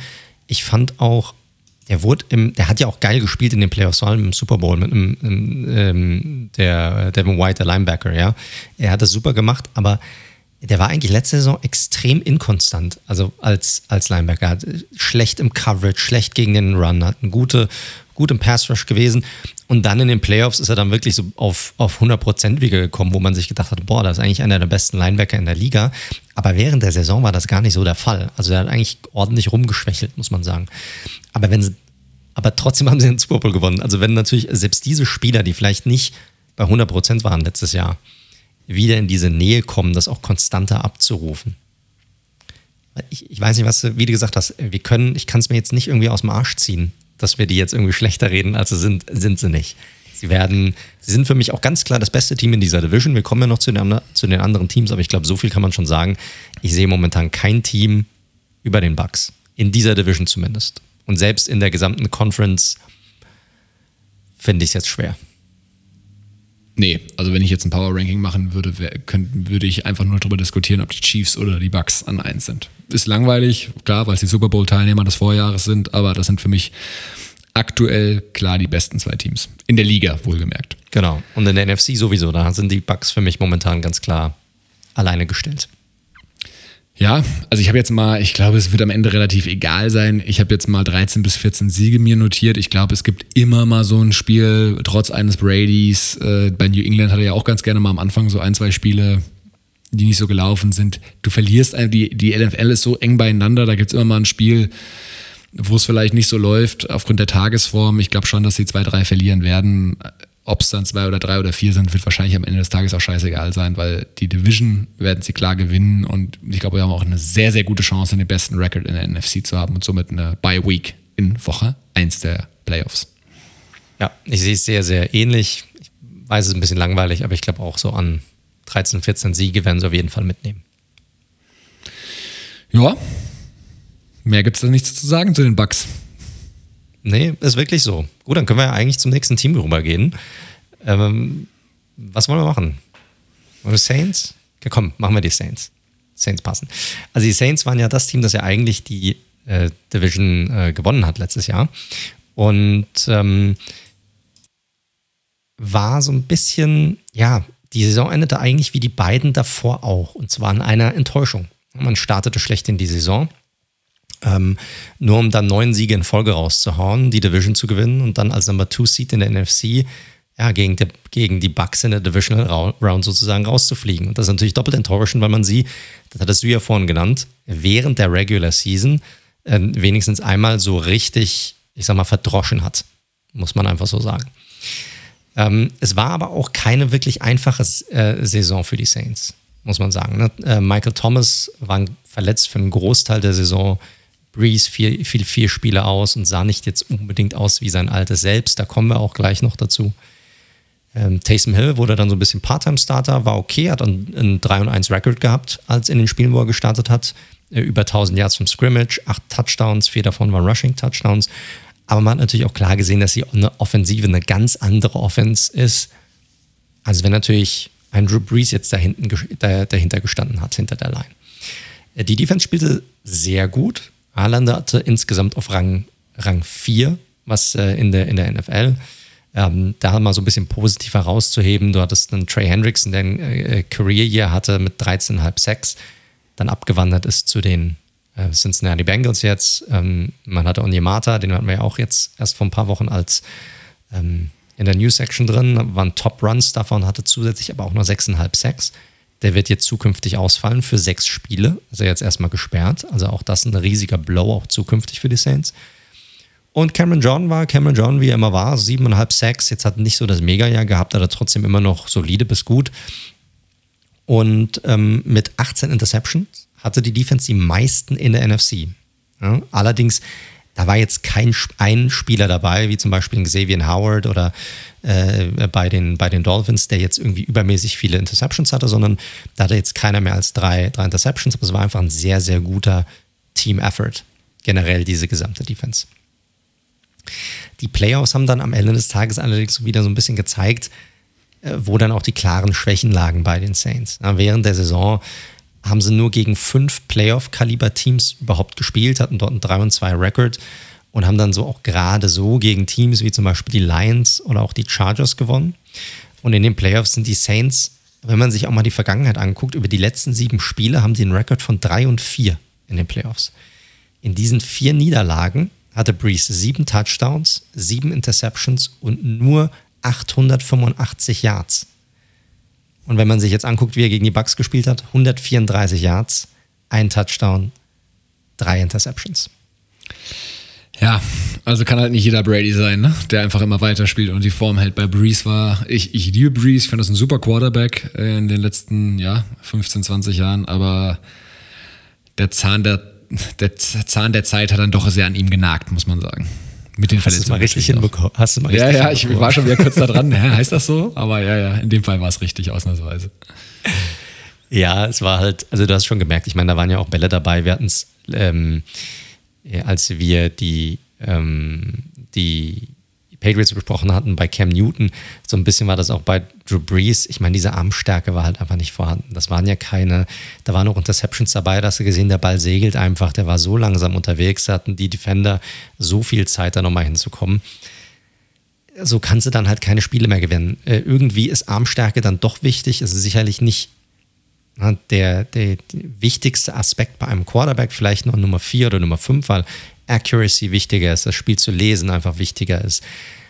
Aber irgendwie, ne, gerade wenn du irgendwie mal ein, ein, tiefes Passspiel aufsetzen willst, dann musst du auch mal mehr als 20 Yards werfen können. Und das war bei ihm einfach nicht der Fall. So ehrlich muss man einfach sein. Und es ist vielleicht sogar ein Jahr, ja, vielleicht auch einfach ein Jahr zu spät gewesen bei ihm. Ich weiß nicht, wie du es siehst, aber. Ja, klar. Also, ja, klar, er hat natürlich, die, die, die Saints waren ja auch, äh, da kommen wir gleich bei der Free Agency sicherlich noch drauf. Das Saints-Roster war halt seit Jahren einfach darauf gepolt, im Win-Now-Modus zu sein, mit entsprechenden Verträgen und entsprechenden Cap-Hits, die hin und her geschoben worden sind, weil immer alles orient daran sich orientiert hat, solange Drew Brees, unser QB, der uns auch den Super Bowl nach New Orleans gebracht hat, solange der noch spielen will, probieren wir ihm das bestmögliche Team zur Verfügung zu stellen. Und rückwirkend hätte man, hätte man natürlich sagen können, ja, die letzte Saison hätte es jetzt so nicht gebraucht, aber schlussendlich deutete ja nach der, hast du ja schon angesprochen, nach der Regular Season wenig drauf hin. Da waren sie ja schon eins der besten Teams, wie sie zumindest reingelaufen sind in die Playoffs. Korrekt, korrekt. Äh, vielleicht so ein bisschen nochmal auf die Offense zurückzukommen. Ich sag mal, es gab einen Spieler für mich, der war dort so ein bisschen in Normalform, kann man sagen, oder sogar in sehr guter Form. Das war Alvin Kamara, den kann man schon nochmal benennen. Der hatte nämlich fast 1700 Yards vom Scrimmage darunter auch 83 Receptions und insgesamt hat er zusammen 21 Touchdowns. Also der hatte schon ein Mörderjahr, muss man sagen. Hat ja auch den äh, Rekord eingestellt, glaube ich, ne? Für die meisten Rushing-Touchdowns in einem Spiel oder überboten sogar. Fünf oder sechs waren es gegen ich die Ich glaube, es waren sechs am Ende des Tages. Ah, gegen die Vikings waren es, glaube ich, ja. ja. das war diese. Ja. ja, guter Mann. Ja, absolut. Absolut. Vielleicht noch ein paar interessante Rookies, die man herausstellen kann. Caesar Ruiz, der äh, gedraftet wurde, äh, Center, Offensive Guard, der als Guard gespielt hat, der vielleicht diese Saison rüber switchen wird zu der Center-Position, hat ein ordentliches Jahr gehabt und auch äh, äh Unrestricted Free Agent. Malcolm Roach, den man dazu geholt hatte, hatte 16 Tackles, zwei QB jetzt, zwei Tackles for Loss. Auch jemand, der sicherlich mehr ja, Spielzeit in dieser Rotation demnächst noch bekommen könnte, der ganz gut aussah insgesamt. Aber ansonsten, leider Gottes, für alle Saints-Fans, es war, ja, es, man muss so sagen, wenn man nicht den Super Bowl gewinnt, dann war es für die Saints eine enttäuschende Saison. Gerade wenn man natürlich die Division gewinnt am Ende des Tages. Und du hattest die Free Agency ja eben schon angesprochen. Ja, die Saints waren natürlich in einer extrem schwierigen Situation, weil sie hatten mit Abstand, mit großem Abstand, und da gab es schon einige Teams, die Probleme hatten, die größten Cap-Probleme vor dem Start der Free Agency. Ich glaube, das waren teilweise sogar über 100 Millionen Dollar, die sie über dem Cap drüber waren und wo sie drunter kommen mussten und extrem, extrem kreativ werden mussten, ähm, um das rechtzeitig hinzubekommen. Und das wurden sie auch. Also ein Beispiel ist zum Beispiel diese komische Taysom Hill Vertragsverlängerung, die es gab, über vier Jahre und 140 Millionen Dollar, die extrem komisch strukturiert war, aber nur damit halt alles irgendwie nach hinten geschoben werden konnte und äh, sie Cap Space einfach freimachen konnten. Das haben sie mit sehr, sehr vielen Spielern gemacht und ganz ehrlich, klar, sie haben auch den einen oder anderen Spieler verloren, aber so ein Aderlass, wie ich es eigentlich gedacht hatte, dass sie haben würden, hatten sie am Ende nicht. Da muss man sagen, da wurde einfach echt gut gearbeitet. Ja, Loomis gilt ja eh so ein bisschen als, also der GM, als so ein bisschen so ein kleiner Cap Wizard, der die, die Zahlen irgendwie mit einem Zauberstab anfasst und auf einmal geht es schon wieder und, der ist, und das, sie sind wieder unter dem, ähm, unter dem Salary Cap. Aber also ich gebe dir recht, ich dachte auch, dass sie mehr abgeben müssen. Also ich dachte auf jeden Fall, dass sie sich gerade in der Secondary entweder für Williams oder Lattimore entscheiden müssen. Jetzt Stand heute ähm, haben sie beide auf dem Roster. Aber klar, es gab trotzdem natürlich schon namhafte Abgänge, ähm, die das Roster haben schwächer werden lassen. Das muss man schon fairerweise sagen. Ja, absolut, absolut. Wir hatten Hendrickson, hatten wir ja schon angesprochen, der sicherlich ein Breakout-Jahr hatte. Hier ist natürlich die Frage, kann er das bestätigen? Aber er hat einen fetten Vertrag bekommen bei den Bengals und ähm, der musste gehen. Sie haben Sheldon Rankins verloren, über den haben wir auch letztens gesprochen. Jared Cook, sicherlich, ja, ich meine, der ist jetzt nicht mehr jung, ja, aber sicherlich immer noch egal wo er hingeht, hey, er hat immer diese Einjahresverträge in den letzten Jahren gehabt, aber immer wieder eine sehr, sehr solide, ähm, ja, sehr solider Tight End, also sehr solide Option auf dieser Position gewesen, sowohl als Receiver, aber auch als Blocker, also einfach ein all-around guter Tight End. Äh, wichtig finde ich meiner Meinung nach war, dass man es hinbekommen hat, irgendwie Ryan Ramchick zu halten. Der Right Tackle sicherlich einer der ja. besseren Right Tackle in der Liga. Das war sicherlich super, super wichtig. Du hattest Williams und Lattimore angesprochen, dass sie das auch irgendwie hinbekommen hatten, haben, hatte jetzt auch niemand irgendwie auf dem Zettel. Und äh, Nick Easton, den Center, hat man, hat man auch verloren. Aber wie gesagt, hier kann ich mir sehr gut vorstellen, dass man dann unter Umständen dann Caesar Ruiz wieder äh, hier in die, ja, unter Umständen dann einfach in die Mitte zieht. Na, ich glaube, da bleibt McCoy, aber. Äh, Meinst das, du? Ja, ja, das, das glaube ich schon. Das glaube ich schon. Nee, aber, ich meine, wir sehen ihn ja nicht mehr ganz äh, auf dem gleichen Level, aber ein Emmanuel Sanders ist ja auch noch weg. Der hat sicherlich nicht bei den Saints so funktioniert, wie sich das die Saints auch erhofft hatten, gerade als Thomas nicht da war. Klar. Und der so wieder ein bisschen mehr in die Nummer 1 Rolle äh, gedrückt wurde. Aber auch ein Janoris Jenkins beispielsweise ähm, mochte ich als, oder mag ich als Spieler eigentlich grundsätzlich. Der ist jetzt bei den Titans. Also, es sind schon ein paar Spieler weg. So muss man es einfach zusammenfassen. Und das war aber auch vollkommen klar. Ähm, aber die, die Cornerstones wie ein Ramchick, wie ein Marcus Williams, Lattimore würde ich jetzt mal bewusst außen vor lassen, weil das finde ich eine spezielle Geschichte. Äh, da weiß ich auch noch nicht, wo die Reise hingeht. Aber das war schon mal wichtig, dass sie da zumindest einen Haken dran machen. Und ich fand es auch gut, und das wird ja wahrscheinlich jetzt auch im Ausblick gleich eines der dominierenden Themen sein, dass sie James nochmal testen. Ein Jahr.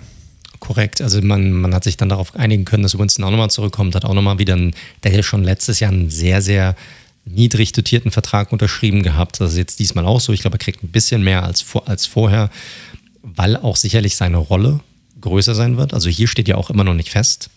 Wer wird denn, also wie werden sie es wirklich machen? Ne? Also gibt es einen festen Starter oder werden sie es wieder ähnlich machen wie letzte Saison, dass du mit Hill irgendwie diesen Gadget-Player hast, der beides machen kann und je nach Gegner das es machen. Also es wird schon interessant zu sehen sein. Er bringt natürlich eine gewisse, er bringt, er bringt was anderes in diese Offense mit rein. Er hat natürlich diesen extrem starken Arm. Und da kann man natürlich ein bisschen mehr Tiefe auch in diese Offensive reinbringen, was mit Breeze einfach nicht möglich war. Das wird sicherlich interessant sein. Auf der anderen Seite, aber kommen wir gleich noch dazu, ist er natürlich ein Quarterback, der in so einer Offense oder ich sag mal generell eine ganz andere Art von Offense normalerweise gewöhnt ist. Aber vielleicht noch ein paar Spieler hier in der Free Agency, die vielleicht noch ganz interessant sind, die die Saints dazugeholt haben. Äh, James Hurst so ein bisschen als äh, Rotational Tackle, Nick Vanette für die Tight End Position und auch Tano äh, Capasino von den Chiefs, der damalige Second Rounder, der so ein bisschen wahrscheinlich der Hendrickson-Ersatz sein wird oder in diese Rotation mit reinkommt, weil ich denke, dass Davenport sicherlich diese, äh, diese Starting-Position gegenüber von Cam Jordan einnehmen wird. Aber ja, also jetzt wirklich große Namen sind jetzt hier nicht dabei, eher viele Camp-Buddies, wo man dann halt mal gucken will, okay, wie machen die sich und vielleicht, oder in der Hoffnung, dass, dass viele da vielleicht dann auch auf dem Roster bleiben. Kommen wir zum Draft. Ähm, Hendrickson weg, war jetzt auch hier weiterhin das Thema, denn in der ersten Runde ist man hin und hat man einen Edge Rusher gedraftet mit Peyton Turner. Ich glaube, da waren wir auch so ein bisschen leicht anderer Meinung gewesen damals auch in unserer Draft Review. Ich mag Turner generell, der hat ein ziemlich gutes Jahr gehabt, bringt super viel mit für diese Position und war natürlich auch ein absolutes Need.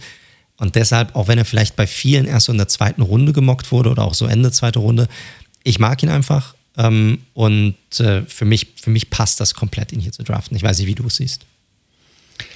Ja, ich, ich meine, grundsätzlich, der hat natürlich auch wieder so die Maße mit 6 foot 6, 270 äh, Pounds, äh, wo du sagst, ja, das mögen viele Teams auf jeden Fall. Der hatte jetzt, genau wie du angesprochen hast, das war ja auch mit der ganzen Corona-Geschichte auch im College alles nicht so einfach. Der hat halt jetzt das ein gutes Jahr mit äh, 220, wo er auch ja, als Passrusher einfach über vier Starts allerdings sehr gut aussehe. Und das ist halt mein Problem mit der Sache. Es ist Klar.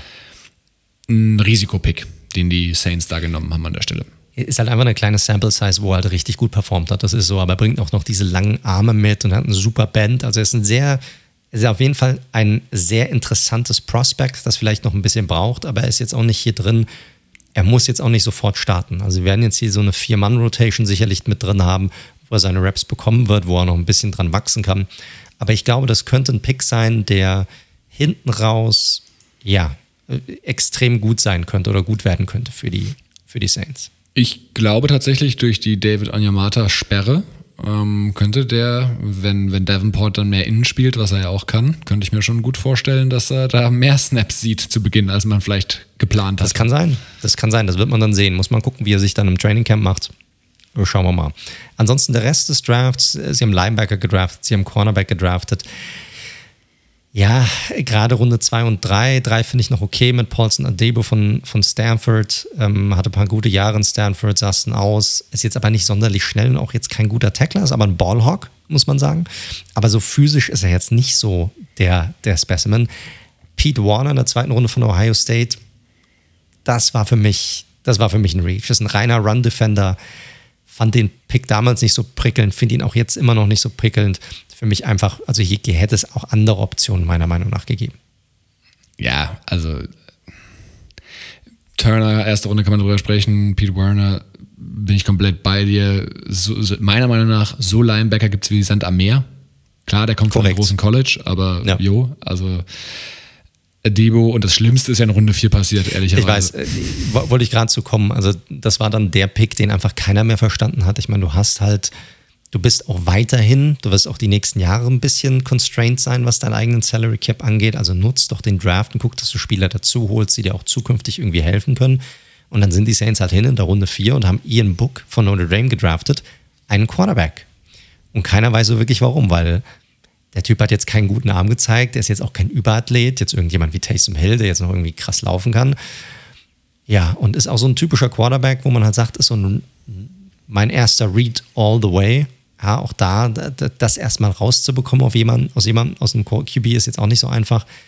Und das dann mit zwei weiteren QBs auf dem Roster, die jetzt auch nicht alt sind, muss man sagen. Das sind ja auch zwei jüngere QBs eigentlich. Das habe ich nicht verstanden. Ich glaube, hier hätte man reingehen können, hätte definitiv ein größeres Need picken können, sogar müssen, meiner Meinung nach, um dem Team ja, zu helfen. Und ich meine, in der Offensive, da haben sie auch noch echt so viele Baustellen. Jetzt, wo Thomas auch noch ausfällt, Sanders ist jetzt weg. Wer soll denn da Receiver spielen? So, das sind ein Haufen, sind ein Haufen No-Names, äh, die dort zusammenkommen. Und das ist halt einfach, ja, das passt für mich nicht. Und das ist genau mein Problem. Wir hatten jetzt zwei Drafts nacheinander, die extrem tief waren, was Wide Receiver anging. Also so, also gut in der Spitze, gerade der, ja. der, der 19er, also nee, beide Drafts, also 19er und der, äh, sorry, der 20er und der 21er Draft hatten beide Top-Talente in der Spitze, aber auch wirklich zweite, dritte Runde. Wirklich viel Talent. Und die Saints haben das einfach verpasst, da nochmal nachzulegen und da einfach mal in der dritten Runde sich einen zu holen oder in der zweiten Runde. Muss ja nicht immer ein First-Round-Pick sein. Ja, so ist es jetzt, muss man sagen. Also Draft war für mich einer der schlechteren Drafts. Nicht der schlechteste, aber einer der schlechteren. Ja, ich, ich sehe das ganz genauso wie du. Äh, Nochmal vielleicht auf die Wide Receiver zurückzukommen. Ne? Also, wie gesagt, Thomas fällt ja jetzt erstmal aus. Man weiß nicht so ganz, wie lange. Man hat jetzt gesagt, so in den Oktober hinein. Das könnte ungefähr die Hälfte der Saison darstellen, wenn es schlimm läuft. Und dann muss er natürlich auch erstmal in Fahrt kommen, wieder fit werden und so weiter. Ne? Das ist ja nicht gegeben. Man hat es letzte Saison gesehen, als er zurückkam, war er auch nicht der Alte, muss man sagen, als er dann gespielt hat. Und momentan stellen sich die Starter zusammen aus einem Deontay Harris, einem Marquez Callaway und aus einem Traquan Smith. Die hatten zusammen letzte Saison keine 80 Receptions. Hm. Ist natürlich eine super Opportunity für die, für die drei, sich da auch zu zeigen und dort eine größere Rolle für sich auszuschneiden bei den Saints oder generell in der Liga. Aber ist natürlich schon ein mega Risiko, gerade wenn du dann einen komplett neuen Starter auf der Quarterback-Position hast. Oh, finde ich, finde ich echt, finde ich echt nicht so gut. Also wir wackeln ja quasi schon gerade rüber von Draft Richtung Ausblick. Absolut, absolut. Ich bin jetzt direkt rübergegangen in den, in den, in den Ausblick eigentlich, weil, gut, gehen wir nochmal einen Schritt zurück. Ne? Bei, bei Breeze, Breeze, lass uns hier nochmal kurz abschließen, sind wir uns einig, es war definitiv Zeit, diesen Schritt raus aus dem aktiven Sport zu machen. Die Frage, die man sich natürlich jetzt stellt, ist, wer übernimmt jetzt? Ne? Wird es der Gadget, Gadget-Spieler, der so alles so ein bisschen kann, aber nicht so wirklich richtig gut? Oder wird es dann der, der ehemalige Number One Overall Pick, der Gescheiterte, der in eine komplett andersartige Offense eigentlich rein muss und erstmal zeigen muss, dass er mehr kann, ähm, außer Deep Balls zu werfen? Oder der Viertrunden-Pick. Oder der Viertrunden-Pick. Gut, da, daran glaube ich jetzt nicht, muss ich ganz ehrlich sagen. Aber ja. Äh, bekommt jetzt Winston seine Chance? Und äh, ja, haben auch die Chance, haben auch die Saints sicherlich nochmal die Chance, dieses Playbook natürlich noch ein bisschen weiter zu öffnen. Äh, zu öffnen. Die O-Line, da muss ich sagen, die ist für mich weiterhin, das sieht gut aus für mich. Ja, sicherlich einer der besseren Units auch in der Liga, meiner Meinung nach. Und das sollte sicherlich helfen, auch diesen Quarterback-Wechsel ja, besser voranzutreiben oder optimaler voranzutreiben. Aber ansonsten, die, Wide Receiver hatten wir besprochen. Der Tight End Room ist für mich auch eine absolute Katastrophe. Momentan projizierte Starter Adam Troutman und Nick Vanette. Alles klar, Mann. Also, finde ich echt, also ich weiß nicht, was sich dabei denken. Also, warum sind sie da nicht reingegangen und haben irgendwie probiert, mehr rauszuholen? Ja, also ja, verstehe ich. Ich mag Troutman tatsächlich. Das ist ja jetzt ein, kommt in sein zweites Jahr. Also ich glaube wirklich, äh, sei mal gespannt. Also ich, ich glaube, der wird äh, erstmal sehr viele Targets sehen, auch zwangsweise, weil ich ihn tatsächlich von diesen Receiving-Optionen, Mark Camara als Receiving Back mal ausgenommen, noch die attraktivste finde. Und ich glaube, der kann auch was. Ich fand den so im letzten Draft ähm, er war nicht der erste Teil, der genommen worden ist. Ich glaube, das war Cole Kmet von den, von den Bears, glaube ich. Korrekt. Aber ja. ich finde Troutman das deutlich bessere Prospect. Von daher den, den, also ganz ehrlich, ich glaube, da könnte ein deutlicher Schritt kommen. Muss, Aber- muss kommen. Muss kommen in dem Fall. Aber nochmal, um die ganzen Punkte durchzugehen. Es ist spannend, weil ich jetzt, man, man kann natürlich jetzt auch äh, diskutieren, diese Operation, also die ist ja gar keine Verletzung in dem Sinne von Thomas, sondern diese Operation, die jetzt, wie er äh, der liebe Sean Payton gesagt hat, auch was er nicht gut findet, dass sie jetzt erst durchgeführt worden ist. Also hat er ja auch schon kritisiert. Das könnte vielleicht tatsächlich in einem Taysom Hill ein bisschen in die Karten, spiel, äh, Karten spielen, ne? Weil du jetzt natürlich nochmal dein, dein, dein Star-Receiver fällt aus und wir brauchen nicht drum rumreden. Winston ist der bessere Passer, äh, Passer als, als Taysom Hill. Taysom Hill ist halt, wie du schon gesagt hast, dieser Gadget-Spieler, äh, der irgendwie alles spielt, der auch Bälle fängt, der selbst läuft, der äh, so ein Lala-Passer ist. Und vielleicht wird es einfach Laufspiel all the way mit dem One-Two-Punch, der ja weiterhin stark ist mit Camara und äh, Latavius Murray. Hinter der, du hast so nett formuliert, ich finde es, also von den Namen her, also es ist mit das beste Tackle-Duo, was wir in der Liga haben. Ich mag McCoy und Ruiz, auch wenn Ruiz, ich fand den nicht so gut letztes Jahr. Aber Ja, also ich, war solide. Er war Ja, solide. Für einen Rookie war er solide. all over ist das eine, also rein von dem Namen und wie sie, was sie bisher gezeigt haben, müsste das eine Top 5 O-Line eigentlich sein. Also wirklich eine starke. Ja, selbst wenn es eine Top 10 O-Line ist, mein Gott, also es ist auf jeden Fall eine gute O-Line. Das Ding ist halt einfach, ich meine, Troutman wurde hauptsächlich als Blocker eingesetzt letztes Jahr, das muss man Ja. auch mal sagen. Also wir wissen gar nicht, wie gut er jetzt irgendwie in ein Receiving-Game jetzt großartig reinpasst. Das wird sich dann zeigen, weil er wird das hauptsächlich, denke ich, meiner Meinung nach übernehmen. Aber ja, also wie gesagt, es wird spannend zu sehen sein, wer das übernimmt und wie sie das halt umsetzen wollen. Aber du hast recht, vielleicht spielt es einem Taysom Hill halt mehr in die Karten, weil man halt sagt, okay, wir haben halt einfach niemanden, dem wir den Ball zuwerfen können. Also machen wir es irgendwie ähnlich wie den Ravens, äh, wie die Ravens und sagen, hey, ähm, wir setzen halt so eine ähnliche Offense dann einfach um oder probieren sie einfach umzusetzen. Aber dann lass uns doch mal kurz Nägel mit Köpfen machen. Wir wi- wissen wir wissen es ja nicht, aber wenn du heute wetten müsstest, nicht was du machen würdest, aber wenn du heute wetten müsstest, wer ist der Quarterback-Starter bei den Saints? Hill. Sag ich auch. Ja. Ich glaube, Taysom Hill wird es werden.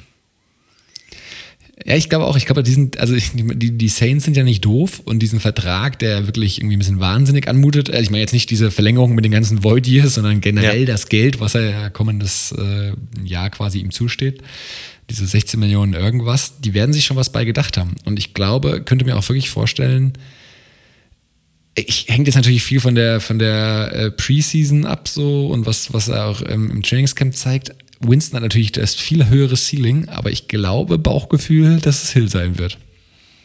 Weil es die sicherere Variante Ja, ist. ge- genau, korrekt. Und du kannst mir nicht erzählen, also gerade Sean Payton nicht, und auch wenn du diese Defense dir anguckst, ne, also das ist ja auch eine der Sachen, die man jetzt auch positiv herausheben kann und auch weiterhin muss, weil die sollte weiterhin gut sein. Ja, hier war es auch, ich meine, ich glaube, die, dieses Hinzuholen von Brian Poole war extrem wichtig, weil ansonsten hätte es da extrem dünn ausgesehen, auch in dieser Secondary.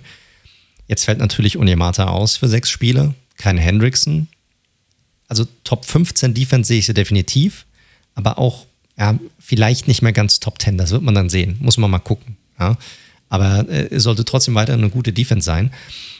Aber ich glaube nicht, dass die Saints diese Saison einfach herschenken werden, auf, weil sie keine Skillspieler haben in der, in der Offensive, sondern die werden trotzdem gucken, dass sie irgendwie competitive sein werden. Die werden nichts abschenken, die werden nicht sagen, boah, okay, gut, dann verlieren wir halt irgendwie einfach alles, um, einen besseren, um bessere Picks zu bekommen, sondern die werden schauen, ob sie irgendwie mit diesem Team in die Playoffs kommen können.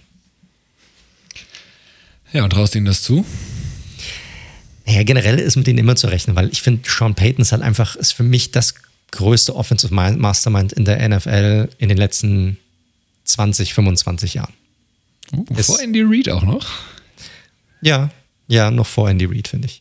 Oh, okay. Ähm, sie sind für mich ganz klar natürlich nicht die Nummer 1 in dieser Division. Und vielleicht auch nicht, und da kommen wir sicherlich gleich auch noch dazu, bin ich mir noch nicht mal sicher, ob sie die klare Nummer 2 sind in dieser Division. Auch da mache ich mal ein Fragezeichen dahinter. Und wenn ich jetzt, ja, müssen, machen wir ja, deshalb machen wir ja diese Folgen, eine Prediction abgeben müsste, dann würde ich sagen, dass ich den Saints aktuell aufgrund der Offensive und den ganz, ganz vielen Fragezeichen, die es dort gibt, momentan nicht mehr als sieben bis acht Siege zutrauen würde und damit einen zum ersten Mal nach langer Zeit einen negativen Rekord. Ja, bin ich leider bei dir. Ich mag die Saints ja tatsächlich. Ähm, gibt ja einige Teams, wo ich jetzt keine Meinung zu habe, aber Saints, die mag ich tatsächlich sehr gerne. Und ich glaube auch, da sind jetzt ein bisschen die fetten Jahre ehrlich vorbei. Die, die Defense, die wird wieder gut sein und die wird auch einige Spiele retten. Und die O-Line mit dem Running Back dahinter, der einfach beides sehr gut beherrscht, also ein geiler Runner ist und äh, wirklich im Receiving Game so viel Skills hat. Also wenn du, wenn es da Sean Payton schafft, und da bin ich bei dir, ich finde ihn ja auch wirklich ein, ein super Playcaller und Head Coach, also beides, dann musst du da irgendwie probieren, eine effiziente Offense irgendwie, die dir genug Punkte hinlegt, dass die Defense das den Rest machen kann sozusagen und die gegnerische Offense in Schach halten kann. Und dann traue ich ihnen auch acht Siege zu, vielleicht mit ein bisschen Glück auch neun, aber das ist für mich aktuell. Also Playoffs werden es für mich definitiv nicht. Nee, ja. da müsste also ich also glaub, da haben sich auch zu viele Teams in der NFC verbessert, ja. meiner Meinung nach. Ich, ich sehe es nicht. Also, weil sie werden die Division nicht gewinnen und dann müssten sie es, müssten es irgendwie über die Wildcards schaffen. Sehe ich nicht. Nee, ich glaube auch, naja, das will ich jetzt noch nicht sagen, da kommen wir später noch zu, aber ich glaube auch, neun Siege ist das absolute Limit. Das kann dann reichen. Letztes Jahr sind die Bears ja auch mit 8 und 8 reingezogen, aber ich, ja, das stimmt. Ist eine ganz enge Nummer. Korrekt. Gut, ich glaube, damit sind wir aber durch mit den Saints, oder? Damit sind wir durch mit den Saints, ja.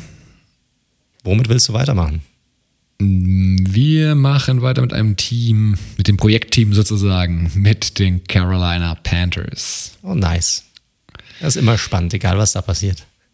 Momentan zumindest. Definitiv.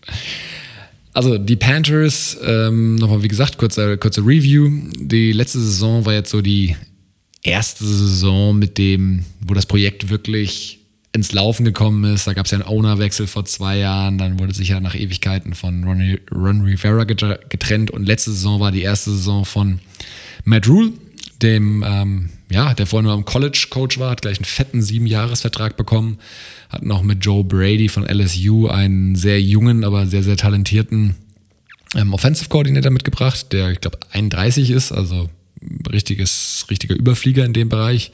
Und es war ihre erste gemeinsame Saison und auch mit einer Veränderung auf QB, nämlich mit Teddy Bridgewater, der da am Start war und so ein, ja, als Bridge Quarterback sozusagen fungiert hatte, wobei, wenn man sich den Vertrag Passt anschaut. Vom Namen her. Ja, ich glaube aber tatsächlich, auch wenn man sich den Vertrag vom letzten Jahr anschaut, sie hatten schon Hoffnung, dass er auch mehr werden kann. Er sollte jetzt Klar. nicht nur mal Übergangsquarterback sein. Der Start war auch überraschend gut ähm, mit 3 und 2 und auch das erste Spiel gegen die Raiders hatte ich ja auch komplett gesehen gehabt. Da waren sie auch von vornherein gleich sehr competitive. Also es hätte auch besser ausgehen können. Und nach diesem 3 zu 2 Start sind die Limitierungen vor allem von Bridgewater doch sehr augenscheinlich geworden, der in vielen Metriken einfach nicht gut war, ähm, keine Gefahr ausgestrahlt hat. Als klar, der ist immer ein bisschen mobil und der ist sehr akkurat, aber er gibt einer Offense einfach, er kreiert halt wenig selbst, gar nichts selbst. Er ist halt einfach er ist ein klarer System-Quarterback-Mann. Hundertprozentig. Hundertprozentig. Und dazu kam dann auch noch die, die Defense, die immer noch Liga Mittelmaß war, was sehr stark war mit dieser jungen Defense. Die hatten nämlich ja ein All-Defense-Draft hingelegt das in der so krass, Vorsaison und äh, hatten da viele spannende junge Spieler, die sie auch immer noch haben, da komme ich später noch zu. Aber da gab trotzdem ein paar Spiele, wo sie natürlich ein bisschen alt ausgesehen haben und wo sie so ein bisschen, wo man die Unerfahrenheit dieser, dieses äh, Teils des Teams gesehen hat. Dazu kamen dann auch noch Verletzungen. Christian McCaffrey hat ja in der ganzen Saison kaum gespielt. Und dann sprangen halt nur noch nach diesem 3-2 Start nur noch zwei weitere Siege raus. Und die auch nur gegen die Lions und das Washington Football Team, wo sich Tyler Heinecke und äh, Dwayne Haskins abgewechselt haben. Also das Team war einfach nicht mehr gut.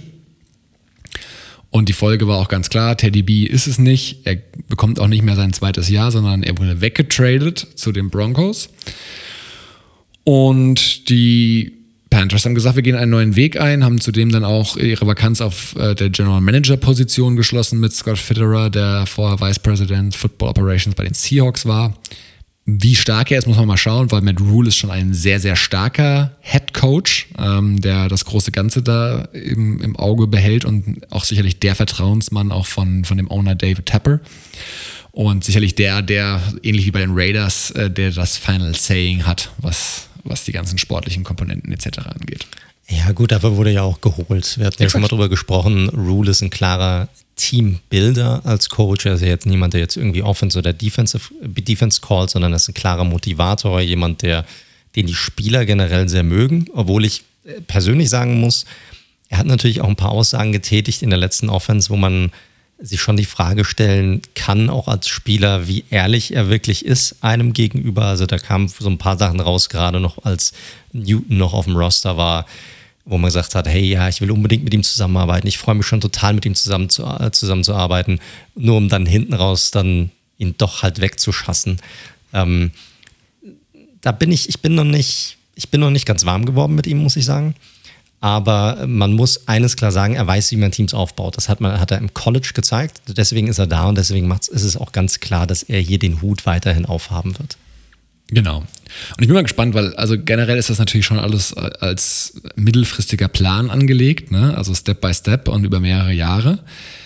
Ich glaube, Tapper ist aber sag, der, der reichste Owner, der ehemalige oder Hedgefondsmanager. Also der ist halt Erfolg gewöhnt. Ich bin mal gespannt, wie geduldig der ist am Ende. Aber warten wir mal ab. Im Moment gehen wir ja erstmal in Jahr zwei und das ist jetzt erstmal unkritisch, logischerweise. Was ist in der Free Agency passiert? Also wichtigste Nachricht vorneweg, ihre Starting Right Tackle Taylor Morton war Free Agent und das hatten wir ja auch schon in einer Folge besprochen, dem haben sie jetzt den fetten Vertrag gegeben. Der hat letztes Jahr 100% der Snaps gespielt, das ist natürlich sehr gut, wenn dein O-Line, dein Cornerstone in der O-Line auch immer available ist und dementsprechend haben sie ihn bezahlt. Passt, Haken dran. Ähm, haben auch ansonsten noch ein paar andere Spieler gehalten, die jetzt aber nicht so große Rollen haben, aber lass uns das mal Abgangsseite zuerst. Teddy Bridgewater, habe ich schon angesprochen, ist weggetradet worden zu den ähm, Denver Broncos. Weiterhin haben sie, was mich etwas überrascht, mit Trey Boston noch keine Einigung gefunden, der ein grundsolider Safety ist, der auch immer wieder kleine Verträge unterschreiben kann für äh, letztes Jahr da ein bisschen mehr bekommen, aber das ist ein Spieler, den du locker für zwei, drei Millionen bekommst. Und ich glaube, das kann er dieser Secondary auf jeden Fall auch noch geben auf der Safety-Position hat er vor allem ein bisschen Erfahrung. Ich meine, irgendwie ist Boston, hat irgendwie keinen so geilen Ruf, weil er halt einfach so als dieser, ja, fast halb Linebacker immer so ein bisschen ja. verschrien wird. Aber eigentlich hat er ein echt grundsolides Jahr gehabt, auch letztes Jahr. Hundertprozentig, hundertprozentig. Und äh, ich verstehe das auch nicht so ganz. Aber es gibt so ein paar Spieler, die sind immer sehr lange auf dem Markt. Boston war ja letztes Jahr auch schon sehr lange auf dem Markt, ja, ja. gemerkt. Ja.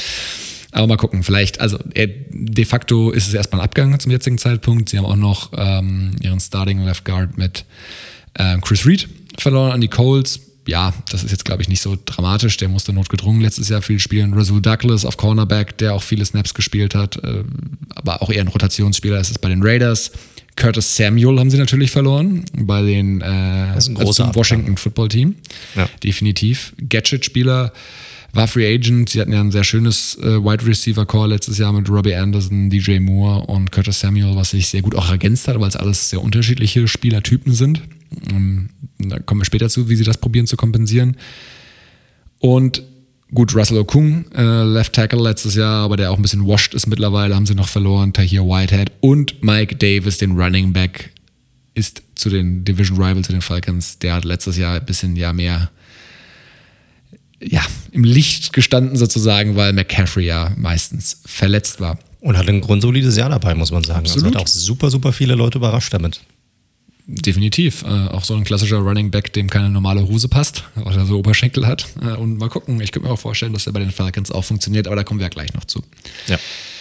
Was hat sich auf der Neuzugangsseite getan? Vorneweg natürlich erstmal Quarterback-Position. Das war sehr viel spekuliert worden. Sie waren ja definitiv im Deshaun Watson Race auch irgendwie drin, bevor diese ganzen Anschuldigungen kamen. Danach wurde es dann doch deutlich, deutlich ruhiger. Sie, ich weiß jetzt nicht genau, Wentz waren sie, glaube ich, nicht involviert, wenn ich es richtig mitbekommen hatte. Matthew Stafford hatten sie, glaube ich, auf jeden Fall auch probiert, nach Carolina zu bekommen. Und am Ende, also man könnte sagen, sie haben sich den, den Trostpreis dann geholt mit Sam Darnold. oh. Uiuiui. Ja, Nein, sprechen wir ja gleich nochmal drüber. Sam Darnold auf jeden Fall der neue Starting QB äh, bei den Panthers. Ähm, sie haben noch Daquan Jones von den Titans bekommen, Spieler, den ich durchaus mag, ein D-Liner. Hassan Reddick, der ein Breakout-Year hatte bei, den, super, super bei den Cardinals. Hatten wir ja auch vor kurzem drüber gesprochen. David Moore, eine schöne Ergänzung auf jeden Fall für den Wide Receiver Core. Aber er mhm. Starter ist, das glaube ich nicht unbedingt. Aber ja, ich finde, wenn er auf dem Feld steht, macht er immer sehr sinnvolle Sachen. Auf jeden Fall hat er hier die Möglichkeit, nochmal eine größere Rolle für sich rauszuholen als bei den Seahawks, meiner Meinung nach. Ja, das denke ich auch. Und es geht noch weiter. Also wirklich viel gemacht. Sie haben noch AJ Bouye geholt auf Cornerback. Ähm, sie haben Denzel Perryman geholt auf Linebacker von den Chargers. Da war auf jeden Fall auch eine Position, wo sie was adressieren mussten. Sie haben auf Tight nachgelegt mit Dan Arnold von den Cardinals. Morgan Fox haben sie auch noch geholt von den Rams, auch noch für die D-Line. Und dann, da komme ich auch gleich noch zu, meiner Meinung nach zwei etwas fragwürdige Signings für die O-Line gemacht mit äh, gleich am ersten Tag der Free Agency, interessanterweise, wo ja eigentlich die, die, die wichtigen Sachen passieren. Und da haben sie sich mal ganz wichtig gleich mal Pat Elfline und Cameron Irving äh, von den Jets respektive von den Cowboys geholt. Ja, warum das jetzt so ein so viel Urgency hatte, war mir nicht so ganz klar. Weiß ich nicht, gerade Elfline-Mann ist. Boah, ich hoffe nicht, dass sie planen, ihn, ihn starten zu lassen. Das wäre, wäre ein kleines Armutszeugnis für diese Line. Ja, schauen wir mal. Ich glaube, die Chance ist durchaus gegeben, ehrlich gesagt. was man so liest. Aber naja, also, also sprich, sehr, sehr viel passiert ähm, bei den Panthers auch schon in der Free Agency interessante Strategie irgendwie gewesen, ne? weil sie hatten ja auch Cap Space ohne Ende und man dachte so ein bisschen, da könnten jetzt so ein paar von den wirklich dicken Free Agents sozusagen landen, ne? Aber so richtig mit Kohle um, um sich geworfen, also sehr viel Masse eher statt Klasse, würde ich sagen, an vielen Bereichen. Ja, aber ich glaube, das ist so ein typisches Ding, wenn du sagst, du möchtest, du hast so einen Teambuilder. Also wenn du sagst, ich möchte wirklich ein Team aufbauen, ich glaube nicht, dass du dann jemanden hast, der wirklich mit großen Verträgen dann um sich schmeißt für einzelne Spieler, sondern du willst gucken, dass du dich als Team so breit wie möglich und vielleicht auch so tief wie möglich aufstellst, um etwaige Verletzungen dann abzufangen, um auch zu gucken, gerade, ich meine, die haben ja einen sehr, sehr jungen Kader auch noch, muss man sagen, ne? um auch anderen die Chance zu geben, sich vielleicht nochmal einen weiteren Schritt zu machen und nochmal weiterzuentwickeln. Und ich glaube, die nehmen sich da einfach ein bisschen Zeit und sagen, hey, wir sind momentan eh noch nicht so weit, den ganz großen Sprung zu machen. Also warum jetzt viel Kohle raushauen und erstmal gucken, wo sich die ganzen Young Guns irgendwie hinentwickeln. Und dann können wir nächstes Jahr, wenn sich auch der Cap dann nach oben geht, können wir dann immer noch gucken, ob wir dann an einem Punkt sind, vielleicht auch mit dem jeweiligen Quarterback, den wir auch da haben müssen, wo wir vielleicht auch Platz frei halten wollen, wenn, wenn der sich gut entwickelt. Also wenn Darnold, sagen wir mal, Darnold ist ein kompletter Volltreffer, ähm, dann müsste dann man auch hier mal gucken, wie sich das Ganze auch vertraglich mit ihm dann entwickeln würde. Also muss man da mal, muss man da mal schauen. Finde ich jetzt nicht so unüblich. Ja, ist jetzt erstmal, es gibt ja auch kein richtig und kein falsch in dem Sinne da. Ne? Ich finde nur die Taktik, Korrekt. man könnte, könnte natürlich auch überlegen, wenn du eine Capspace hast. Ich gebe dir vollkommen recht, sie sind noch nicht so weit, dass sie jetzt irgendwie äh, Contender sind. Klar, ich glaube, damit nehmen wir jetzt nichts vorweg. Aber du kannst natürlich schauen, in so einer Free Agency, wo ja auch nicht die Monster-Monster-Deals über den Tisch gegangen sind und fairerweise ja auch viele Spieler Einjahresverträge bewusst gesucht haben, äh, eben darum, weil damit sie nächstes Jahr wieder auf den Markt kommen. Vielleicht hätte man dann noch ein bisschen aggressiver sein können und sich den einen oder anderen holen für, mit so einem kleinen Discount, aber ganz guten Garantien. Du kannst ja auch immer viel hin und her schieben. Also ich finde, O-Line hätten sie schon durchaus ein Regal höher greifen können als das, was sie gemacht haben. Offensichtlich sehen sie die Spieler anders als wir. offensichtlich, offensichtlich. Aber sie hatten ja auch noch extrem viele Draft-Picks am Ende des Tages, auch noch, die sie ja auch unterbringen müssen. Also jetzt nicht vielleicht vom Cap Space hier, aber von einfach der schieren Anzahl an Spielern, die da noch wieder dazukommen. Schöne Überleitung, denn über die Free Agents haben wir genug geredet. Lass uns zum Draft gehen. Da haben sie nämlich, also für mich war es überraschend, ich weiß nicht, wie es du es gesehen hast, dass, also wir hatten ja auch gemutmaßt, dass in den Top 10 vielleicht gar kein defensiver Spieler von Bord gehen könnte. Am Ende haben die Panthers diesen Bann gebrochen an Position 8 mit JC Horn, Cornerback von South Carolina. Also Horn ist sicherlich ein guter Cornerback und war auch ganz klar in der ersten Runde gemockt, ähm, auf allen Boards eigentlich. Er ist wirklich Elite, wenn es darum geht, äh, also Pressman-Coverage zu spielen. Ich fand es aber trotzdem einen sehr spannenden Pick, weil das müsste eigentlich bedeuten, weil äh, sie letztes Jahr eigentlich sehr viel Zone-Coverage gespielt haben bei den Panthers und deswegen war es schon sehr überraschend. Also A, ich war fest davon ausgegangen, dass sie Tackle adressieren, das war meine Prediction. B, also je nachdem wie das Board fällt natürlich, B hätte ich nicht gedacht, dass JC Horn ihr Cornerback Number One ist, sondern da war ja auch noch ein äh, Certain beispielsweise verfügbar. Ja, es, es dürfte ein, ein, Switch sein, glaube ich hier. Und das siehst du auch bei den Spielern, die sie dazugeholt haben. Also ich glaube, sie haben Hassan Riddick jetzt nicht einfach so dazu geholt, sondern sie wollten halt auch nochmal ein bisschen mehr Druck erzeugen, auch von der Line, Line heraus. Sie haben ja letztes Jahr noch einen, mit Brown sehr jungen Inside Defensive Tackle gedraftet. Sie haben äh, Gross Matos gedraftet als äh, Outside Linebacker bzw. Defensive End. Also im Jahr ähm, davor, nicht, dass wir hier durcheinander kommen. Genau, genau, ja, ja, das, das, das Jahr davor.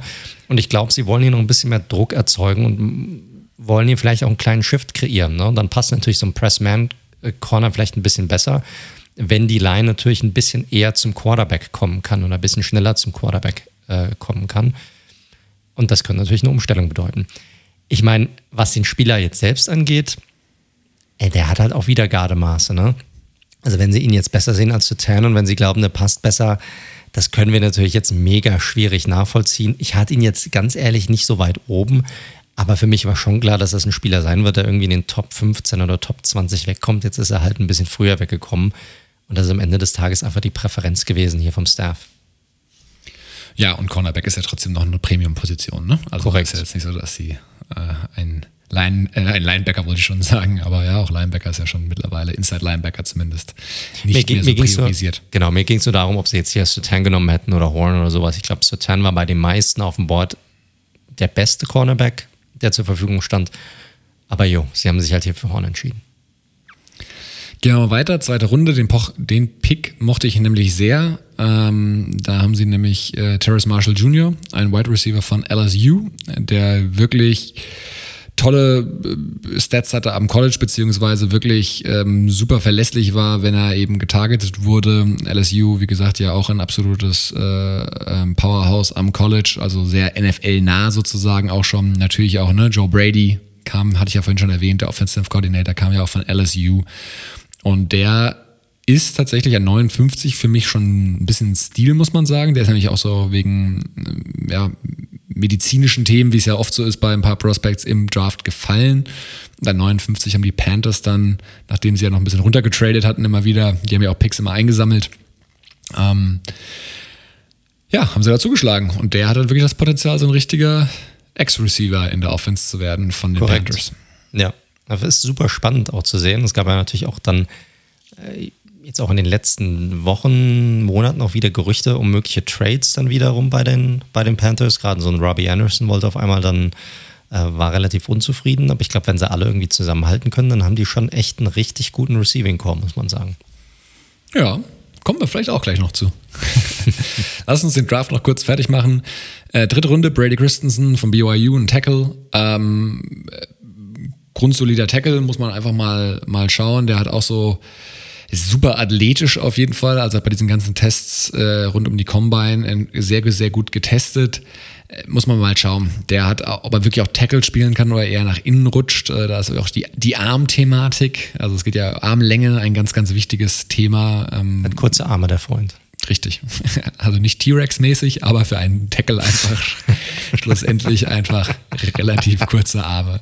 Und das ist, also wir hatten es, glaube ich, schon mal in der, in der Draft-Folge angesprochen. Es gibt, manche Teams sind da wirklich radikal. Egal wie die einen Prospect mögen, wenn der unter einer gewissen Inchzahl liegt, wird der nicht genommen.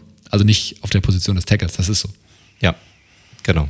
Und dann wird halt geguckt, äh, wie projiziert er dann auf eine andere Position, könnte es da auch äh, klappen. Und dann wird er dafür vielleicht reingenommen, aber dann auf der Position des Tackles halt einfach nicht. Weil du halt einfach die Armlänge, die hilft dir einfach dabei, die gegnerischen äh, Ends oder Pass Rusher einfach von dir wegzutreiben, sozusagen. Ne? Dass sie dann nicht diese Moves machen können, wenn sie dann die Hände dann auf dich dran bekommen. Das hilft dir einfach ungemein. Und wenn du kurze Arme hast, dann kannst du nicht wirklich da engagen, nicht wirklich dort sie dir von live halten und das, das erschwert dir das Ganze dann natürlich. Gut, ähm, was haben Sie sonst noch gemacht? Wir gehen, wie gesagt, jetzt nicht alle Picks durch. Haben noch äh, mit Tommy Tremble einen pantenden Tight in der Runde 3 geholt von Notre Dame. Auch so, so ein Energizer irgendwie, der auch so Tight End Fullback Hybrid ist. Also ist, glaube ich, ja, sagen wir mal so, so ein Hardcore-Competitor und Funny Guy. Ich glaube, das ist so einfach einer, der, den du gerne irgendwie im Team hast. Ähm, und wie gesagt, bei Notre Dame auch durchaus eine gute Rolle gespielt hat. Running Back mit Chubba Hubbard haben sie noch von Oklahoma State dazu geholt. Den Devian Nixon Pick in Runde 5 äh, mochte ich tatsächlich noch. Ähm, mit Shai Smith noch einen ganz interessanten Wide Receiver in Runde 6 geholt. Aber all in all ein grundsolider Draft, finde ich. Genau. Ähm, ich hatte ja kritisiert damals, ähm, das war ja schon, also sie hatten ja vorher schon sich auf Darnold anscheinend committed. Ich hätte trotzdem gedacht, dass sie da vielleicht doch nochmal mit einem Rookie-QB gehen und dann halt eine offene Competition machen. Die Diskussion brauchen wir jetzt nicht nochmal hochholen, die haben wir ja ausreichend gehabt. So wie sie es jetzt gemacht haben, bin ich mal gespannt, wenn man diesen Pick an 1 irgendwie, wo ich eher QB gepickt hätte, außen vor lässt, war es aber wie gesagt absolut guter Draft, kann man nicht anders sagen. Ja, ich sehe es sehr, sehr ähnlich. Gerade die ersten zwei, drei Runden finde ich gut. Den Tremble-Pick, weiß ich nicht, ob du den da so weit oben nehmen musst, um ganz ehrlich zu sein. Das ist ein, das ist ein cooler Typ.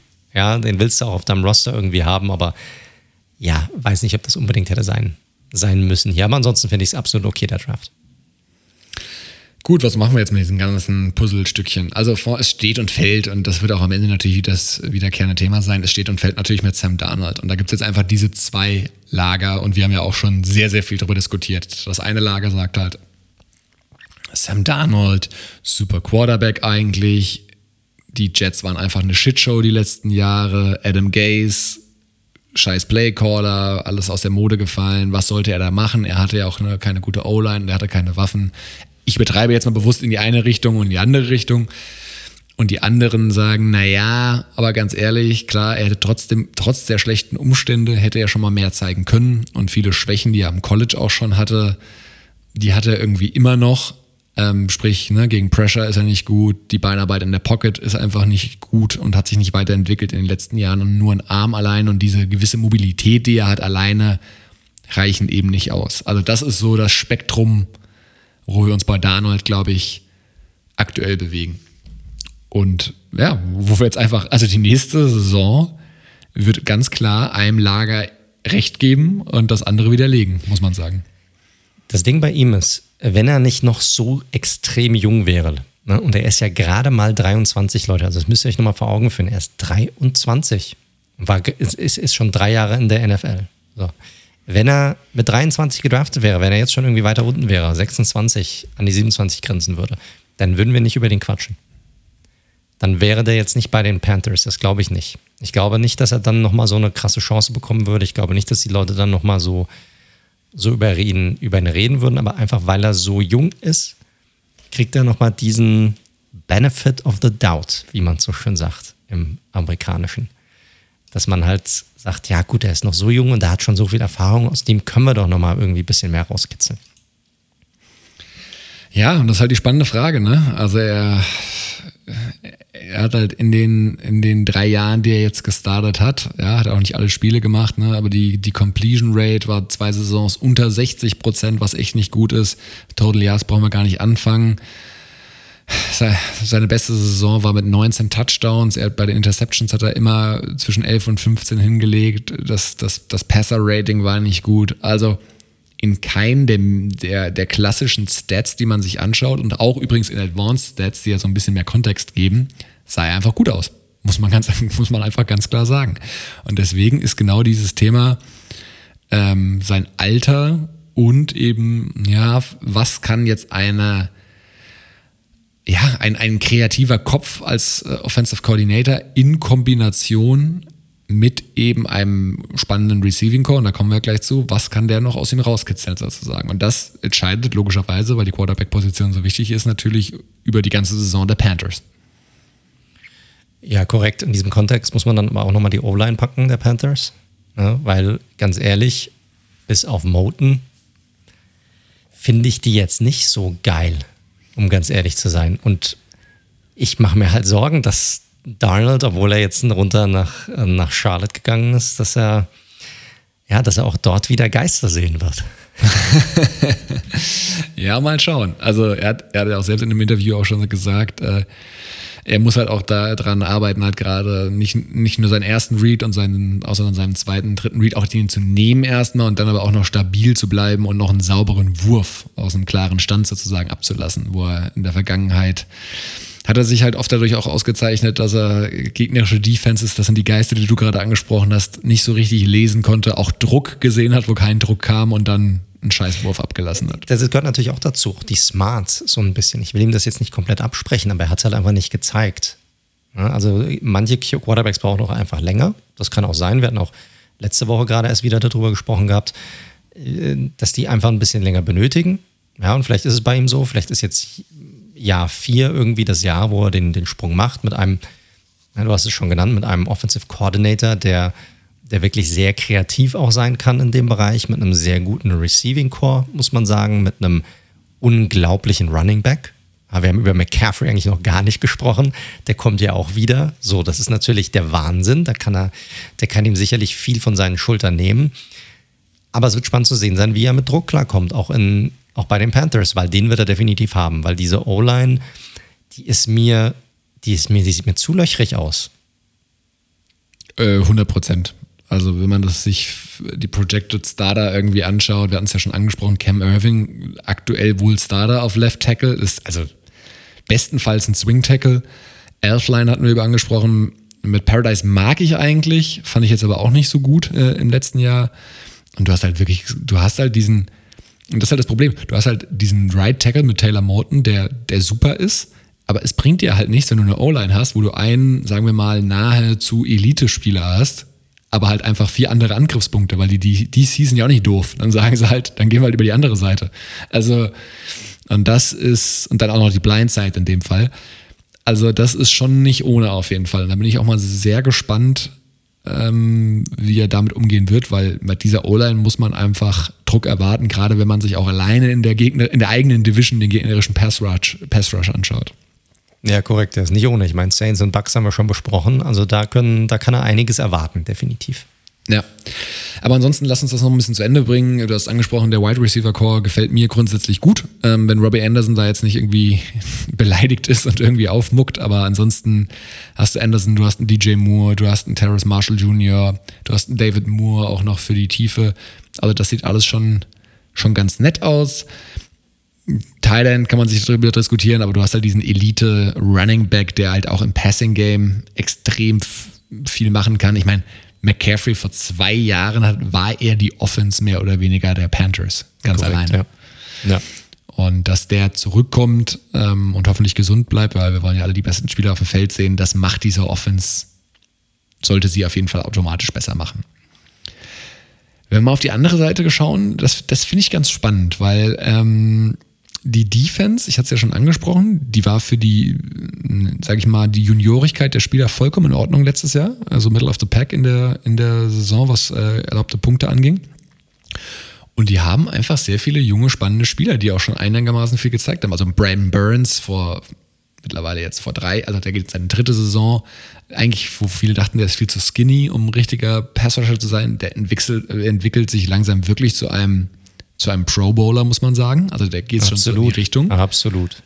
Ähm, du hast jetzt natürlich auf der anderen Seite von Cross Matos halte ich nicht so viel, der letztes Jahr gedraftet worden ist, aber der geht jetzt auch erst in sein zweites Jahr. Du hast ja Sound Reddick dazu geholt, du hast den von dir angesprochenen Brown schon in der Interior. Ähm, du hast Jeremy Chin in der Secondary, den ich, den ich ganz spannend fand. Du hast jetzt natürlich einen JC Horn noch hinzu. Ähm, Jackson auf Cornerback. Also das ist schon eine sehr junge Truppe, die, das ist halt das, genau das Ding, die halt noch brutal Potenzial hat und wo es halt einfach nur drauf ankommen wird, wird das halt gehoben nächstes Jahr und kommt bei jedem jetzt. Du kannst halt, also nicht jeder junge Spieler entwickelt sich halt weiter wie bei Madden. Das ist halt ja, leider nicht korrekt. so. Genau, das ist, das ist leider so. Ich finde, die haben sich schon verbessert in der Defensive, gerade mit der Zunahme von Reddick. Ich mag auch den Hornpick generell. Du hast aber immer noch einen Rookie-Cornerback dort. So, das heißt, und, und wir haben es schon, keine Ahnung, wie oft wir es jetzt runterpredigen, dass das vielleicht die, ja, die Position ist, die am schwersten zu erlernen ist auf NFL-Niveau, wo die Spieler einfach am längsten brauchen, egal wie Elite sie waren in, an der Universität. Und da wird auch Horn sicherlich deutlich Lehrgeld, Lehrgeld zahlen müssen nächstes Jahr. Sie haben Chin, sie haben Jackson. Ich glaube, der Cornerback Room ist schon ziemlich interessant hinten die Safeties finde ich nicht so spannend. Auch den Linebacker-Core finde ich jetzt nicht so geil, muss ich ganz ehrlich sagen. Also da sehe ich auch immer noch Potenzial, muss ich sagen, für, für mehr, aber auch Potenzial dafür, dass sie noch ordentlich Probleme bekommen könnten. Ja, definitiv. Also von Thompson halte ich gar nichts auf Linebacker und Perryman, den sie jetzt von den Chargers geholt haben. Der hat in seiner limitierten Rolle, also der hat ja bei Weitem nur einen, also der hat ja nur einen Bruchteil der Snaps gesehen, war ein Rotational Guy. Da sah er sehr gut aus letztes Jahr. Also in, sowohl gegen den Pass als auch gegen den Lauf. Wurde ja auch damals, damals hoch gedraftet, muss man sagen. Richtig, richtig. Aber das muss man auch mal schauen, ne? wie, wie so ein Spieler mit einer Starting-Rolle dann auf einmal, die ihm jetzt sicherlich, wenn man sich das anschaut, wahrscheinlich zustehen wird, wie geht er dann damit um, wenn er halt eben nicht nur ein Drittel der Snaps auf dem Feld steht, sondern eben 80 Prozent. Von daher mal gucken, Linebacker Room, wenn man überlegt, dass sie damals noch einen Luke Küchli am Start hatten äh, und Thomas Davis, äh, das hat sich natürlich alles ein bisschen, da waren sie lange verwöhnt und jetzt sieht es halt einfach nicht so gut aus. Ist für mich auch die Line, Linebacker ganz klar für mich die, die Schwachstelle äh, in dieser Defense oder sagen wir mal die Positionsgruppe, die am schlechtesten besetzt ist. Ja, aber was machen wir jetzt das Ganze, ne? Also, ich hatte es vorhin schon angesprochen, eben weil so viel von Donald abhängt, es sind so super viele Sachen, du könntest ein Best-Case-Szenario und ein Worst-Case-Szenario eigentlich zusammenstellen, äh, wo wahrscheinlich dann fünf Siege dazwischen liegen, muss man fast so sagen, weil diese Defense hat natürlich, könnte theoretisch, wenn alles gut läuft, sich krass weiterentwickeln und richtig dominant werden. Und Sam Darnold ist auf einmal der Sam Darnold, den alle dachten, den sie vor drei Jahren bekommen haben. Und dann reden wir auf einmal von den Cardinals, äh, von den Cardinals, von den Panthers als vielleicht Nummer zwei in dieser Division. Ich glaube aber nicht dran. Da sind mir einfach zu viele Fragezeichen. Ich bin auch bei Donald, ich sehe ihn, glaube ich, nicht ganz so schlecht wie du, aber auch bei Weitem nicht so, dass das jetzt automatisch ist, dass er jetzt richtig überzeugen wird. Was noch ein bisschen für sie spricht, ich habe mir den Sketch schon mal angeschaut und sie starten halt gegen die Jets, Saints, Texans. Das ist wirklich in Ordnung. Da kann man wirklich schlechter in die Saison reinstarten. Also das muss man ganz klar sagen. Ich sage jetzt nicht, dass sie Favorit sind in allen drei Spielen, aber du kannst durchaus mit diesem Team gegen diese drei alle gewinnen und startest 3 und 0. Und dann kann natürlich immer sich so eine gewisse Eigendynamik, so ein gewisser Flow entwickeln. Aber all over, wenn ich jetzt eine, und das wollen wir ja auch, eine, eine Anzahl an Siegen abgeben muss, boah, ich tue mich echt schwer damit, denen mehr als sieben Siege zu geben. Also 7, 7, 10 ist wahrscheinlich so der Rekord, wenn ich jetzt heute wetten müsste, auf den ich gehen würde. Du, ich sehe das ganz ähnlich wie du. Leider Gottes für die Panthers, weil das Problem ist doch, es hängt so viel von Donald ab und der kommt in eine ganz neue Offense, die muss er erstmal lernen. Der hat eine O-Line, die sieht, jetzt stand jetzt auf dem Papier, echt suboptimal aus. Und das sind schon mal zwei extrem wichtige Komponenten hier. Ja, er hat richtig coole Skillspieler, mit denen er zusammenspielen kann. Aber wenn er halt mit dem Druck nicht klarkommt, dann wird er halt echt ein Problem haben. Und äh, da sehe ich nicht, wie sie ihm jetzt hier groß oder ordentlich geholfen haben damit. Dieses Problem hat er bei den Jets gehabt, das wird er hier garantiert auch bei den Panthers haben. Ja, so, das wäre jetzt meine Prediction dafür. Die Defensive bin ich komplett bei dir. Ich glaube, die hat aber trotzdem immer noch einige Schwächen. Ich finde alles hinter den Bugs eigentlich relativ eng beieinander. Ähm, ich sehe sie aber trotzdem nicht ganz auf Saints-Niveau, muss ich sagen. Ja, ich habe ja auch bei den Saints gesagt, so vielleicht sieben, acht Siege ungefähr, vielleicht neun, sehe ich hier nicht ganz. Ich sehe sie auch nächste Saison irgendwie bei sechs, maximal sieben Siegen. Das ist natürlich in Jahr zwei auch nur eine sehr geringfügige Verbesserung, muss man sagen, ne? Ja gut, aber du bist, gehst in Jahr zwei wieder komplett neu ran mit einem komplett neuen Quarterback, wo du auch wiederum keinen blassen Schimmer hast, wie der spielt. Ganz ehrlich, wenn sie Bridgewater hier auf, auf äh, hätten, dann würde ich denen wahrscheinlich zwei Siege mehr geben. Nicht, weil ich jetzt Bridgewater super geil finde oder so, sondern weil du eine gewisse Eingespieltheit jetzt hättest. Ne? Du hast eine ganze Offseason zusammen. Du, du, der würde die Offense kennen, der würde, äh, der würde wissen auch, wie die, wie die O-Line funktioniert, würde dann mit äh, McCaffrey zusammenspielen. Das wäre für mich nochmal was anderes.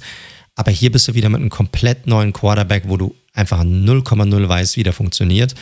Und die Sample Size, die du von ihm hast in den letzten drei Jahren, ist einfach schlecht.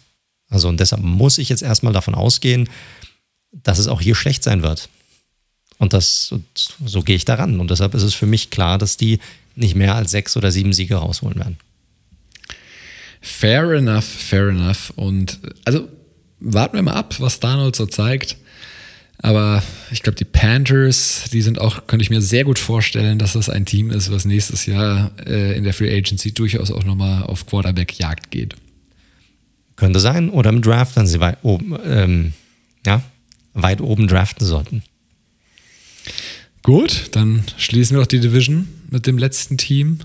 Genau. Ab, oder? Eins haben wir noch, und zwar die Atlanta Falcons heute. Und die Atlanta Falcons sind natürlich ein Team, das über Jahre hinweg eigentlich den Anspruch hatte, oben mitzuspielen in dieser Division, diese Division vielleicht sogar auch zu gewinnen, aber definitiv auch um die in der Playoff Contention mit drin zu sein. Das war letzte Saison leider nicht der Fall. Man hatte definitiv, höher, man ist definitiv mit höheren Zielen reingegangen, weil schon 2019 nicht alles optimal ist. Äh, wenn wir nochmal zwei Jahre zurückgehen, dort startete man mit 3 und 9. Dann gewann man die restlichen Spiele allerdings, was um Dan Quinn so ein bisschen den Arsch gerettet hat damals. Er wurde nicht gefeuert. Dadurch stand er aber natürlich von Anfang an so ein bisschen direkt oder saß direkt auf diesem ja, wohlbekannten Hot Seat, auf dem die Coaches oft sitzen. Und direkt zu Beginn der Saison. Und am Ende der jetzt vergangenen Saison 2020 sprang dann auch leider nur eine 4 und 12er Saison bei raus für die Falcons.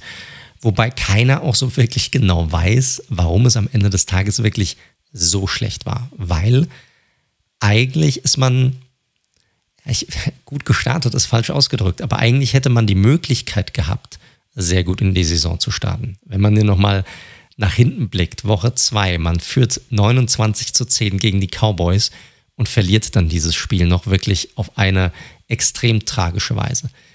Mit dem ganzen Puntgedöns, was da passiert ist und keiner wollte draufhüpfen. Und es war wie so ein, eine heiße Kartoffel, die dort einfach rumgesprungen ist. Also peinlicher geht es eigentlich kaum. Absurdes Play. Absurd, wirklich absurd. Woche 3 ähnliches Spiel, 26-10 geführt gegen die Bears, auch wieder verloren. So, also es gab die Möglichkeiten hier, sie hätten auch das erste Spiel verloren, aber irgendwie mit 2 und 1 zu starten. Äh, man war offensiv anscheinend stark genug. Ähm, aber man hat es einfach nicht hinbekommen, diese Games zu closen und am Ende ist man 0 und 5 gestartet. So Mitte Oktober waren dann auch Dan Quinn und der GM Thomas Dimitrov dann auch offiziell raus, wurden gefeuert. Und Raheem Morris, der jetzt der Defensive Coordinator ist von den äh, Los Angeles Rams, übernahm und ging dann die restliche Saison noch ja, mit vier Siegen und sieben Niederlagen rein. Hauptproblem, wie gesagt, Atlanta war Choke Mountain im Grunde genommen. Man gab immer, man gab immer wieder Spiele weg, äh, wo man schon wieder sichere Sieger aussah. Ne? Cowboys, Bears schon genannt, Lions. Auch total absurd, wie man das abgegeben hat, wo man eigentlich nur ein Field Goal gebraucht hat, am Ende die Zeit runterlaufen lassen musste und Todd Gurley einfach aus Versehen einen Touchdown erlief und die Lions am Ende des Tages dann das Feld runterlaufen und dann tatsächlich das Spiel dann noch gewinnen. Also wirklich extrem absurd. Und jedes Spiel, man hat gesagt, okay, es geht eigentlich nicht mehr schlechter. Und trotzdem kriegen sie es hin.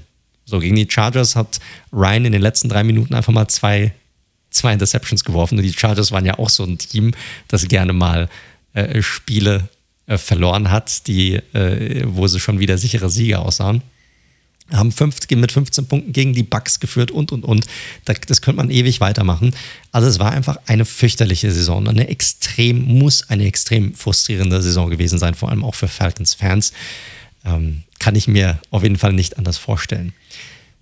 Die Defensive war dazu auch noch die schlechteste der Liga oder ich sag mal eine der schlechtesten der Liga. Man war an Position 29, was Pass, äh, was, was Yards allowed anging. Die Pass-Defense war die schlechteste der Liga. Die hat nämlich über 290 Yards durch die Luft pro Spiel durchgelassen, nicht, zugelassen. Nicht einfach pro Spiel, sondern durch die Luft zugelassen. Ähm, und man hat auch nur 29 Sacks kreiert. Also man war auch nicht wirklich, ja, man hat, man hat keinen Pass-Rush gehabt. Und hier auch wieder das Problem, ne, auch warum GM wie Dimitrov dann gefeuert wurde. Dante Fowler wurde vor der Saison geholt als er dieser große Pass-Rusher, den man dazu holt. 15, 16 Millionen pro Jahr, die er bekommen hat.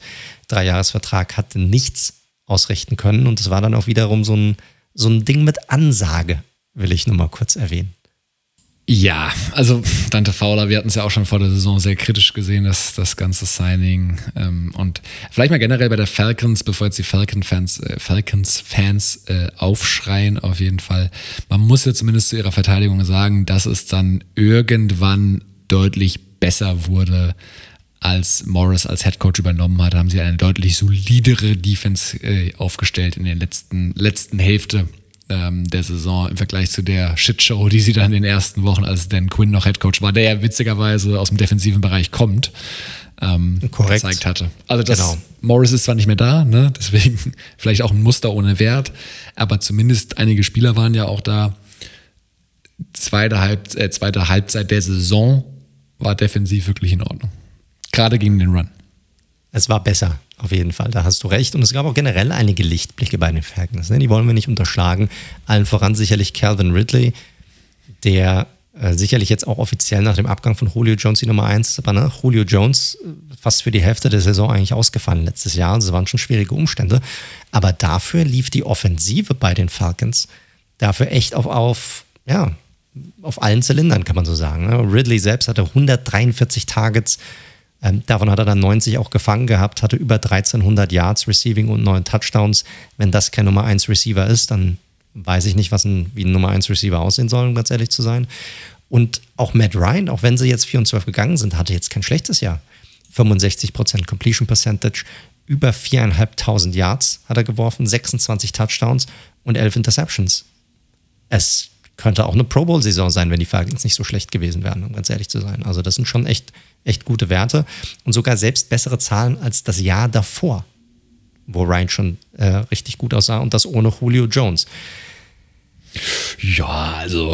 Ja, was heißt ja, also? Also zeig mir, wie also Ryan war durchschnittlich 4.500 also, Yards. Also mal ja, ganz ehrlich. Ja, ja, aber Total Yards sind ja auch nicht alles. Also wir können ja anderer Meinung sein. Also Matt Ryan war für mich letztes Jahr äh, so ein vielleicht der 15 beste Quarterback und hatte für mich ein okayes Jahr, aber er ist bei mir weit weg davon, nochmal in diese Range reinzukommen wie vor drei Jahren, dass er Top 10 Quarterback ist. Er ist immer noch ein starker Pässer, keine Frage. Ja, ich wollte gerade sagen, gut, zeig mir mal dann mal die, die anderen 14, die 4.500 Yards und diese äh, äh, Touchdown-Interception-Ratio hatten und dann können wir nochmal drüber quatschen. Aber er war auf jeden Fall, er hat, also an ihm lag es nicht, dass die. Er war besser als Daniel Jones, wir können es sagen. Ja, ja können, können wir gerne so sagen, aber er war auch definitiv besser also an ihm lag es nicht unbedingt, dass die Falcons jetzt so einen schlechten Rekord hatten. So. Darauf können wir uns einigen. Genau. Ähm, auch noch ganz, ganz gut war Russell Gage, der so ein bisschen aus dem Nichts kam. Klar, wenn natürlich dein Hauptreceiver ausfällt, dann spielt es natürlich andere Receiver nach oben. 72 Receptions, fast 800 Yards, vier Touchdowns.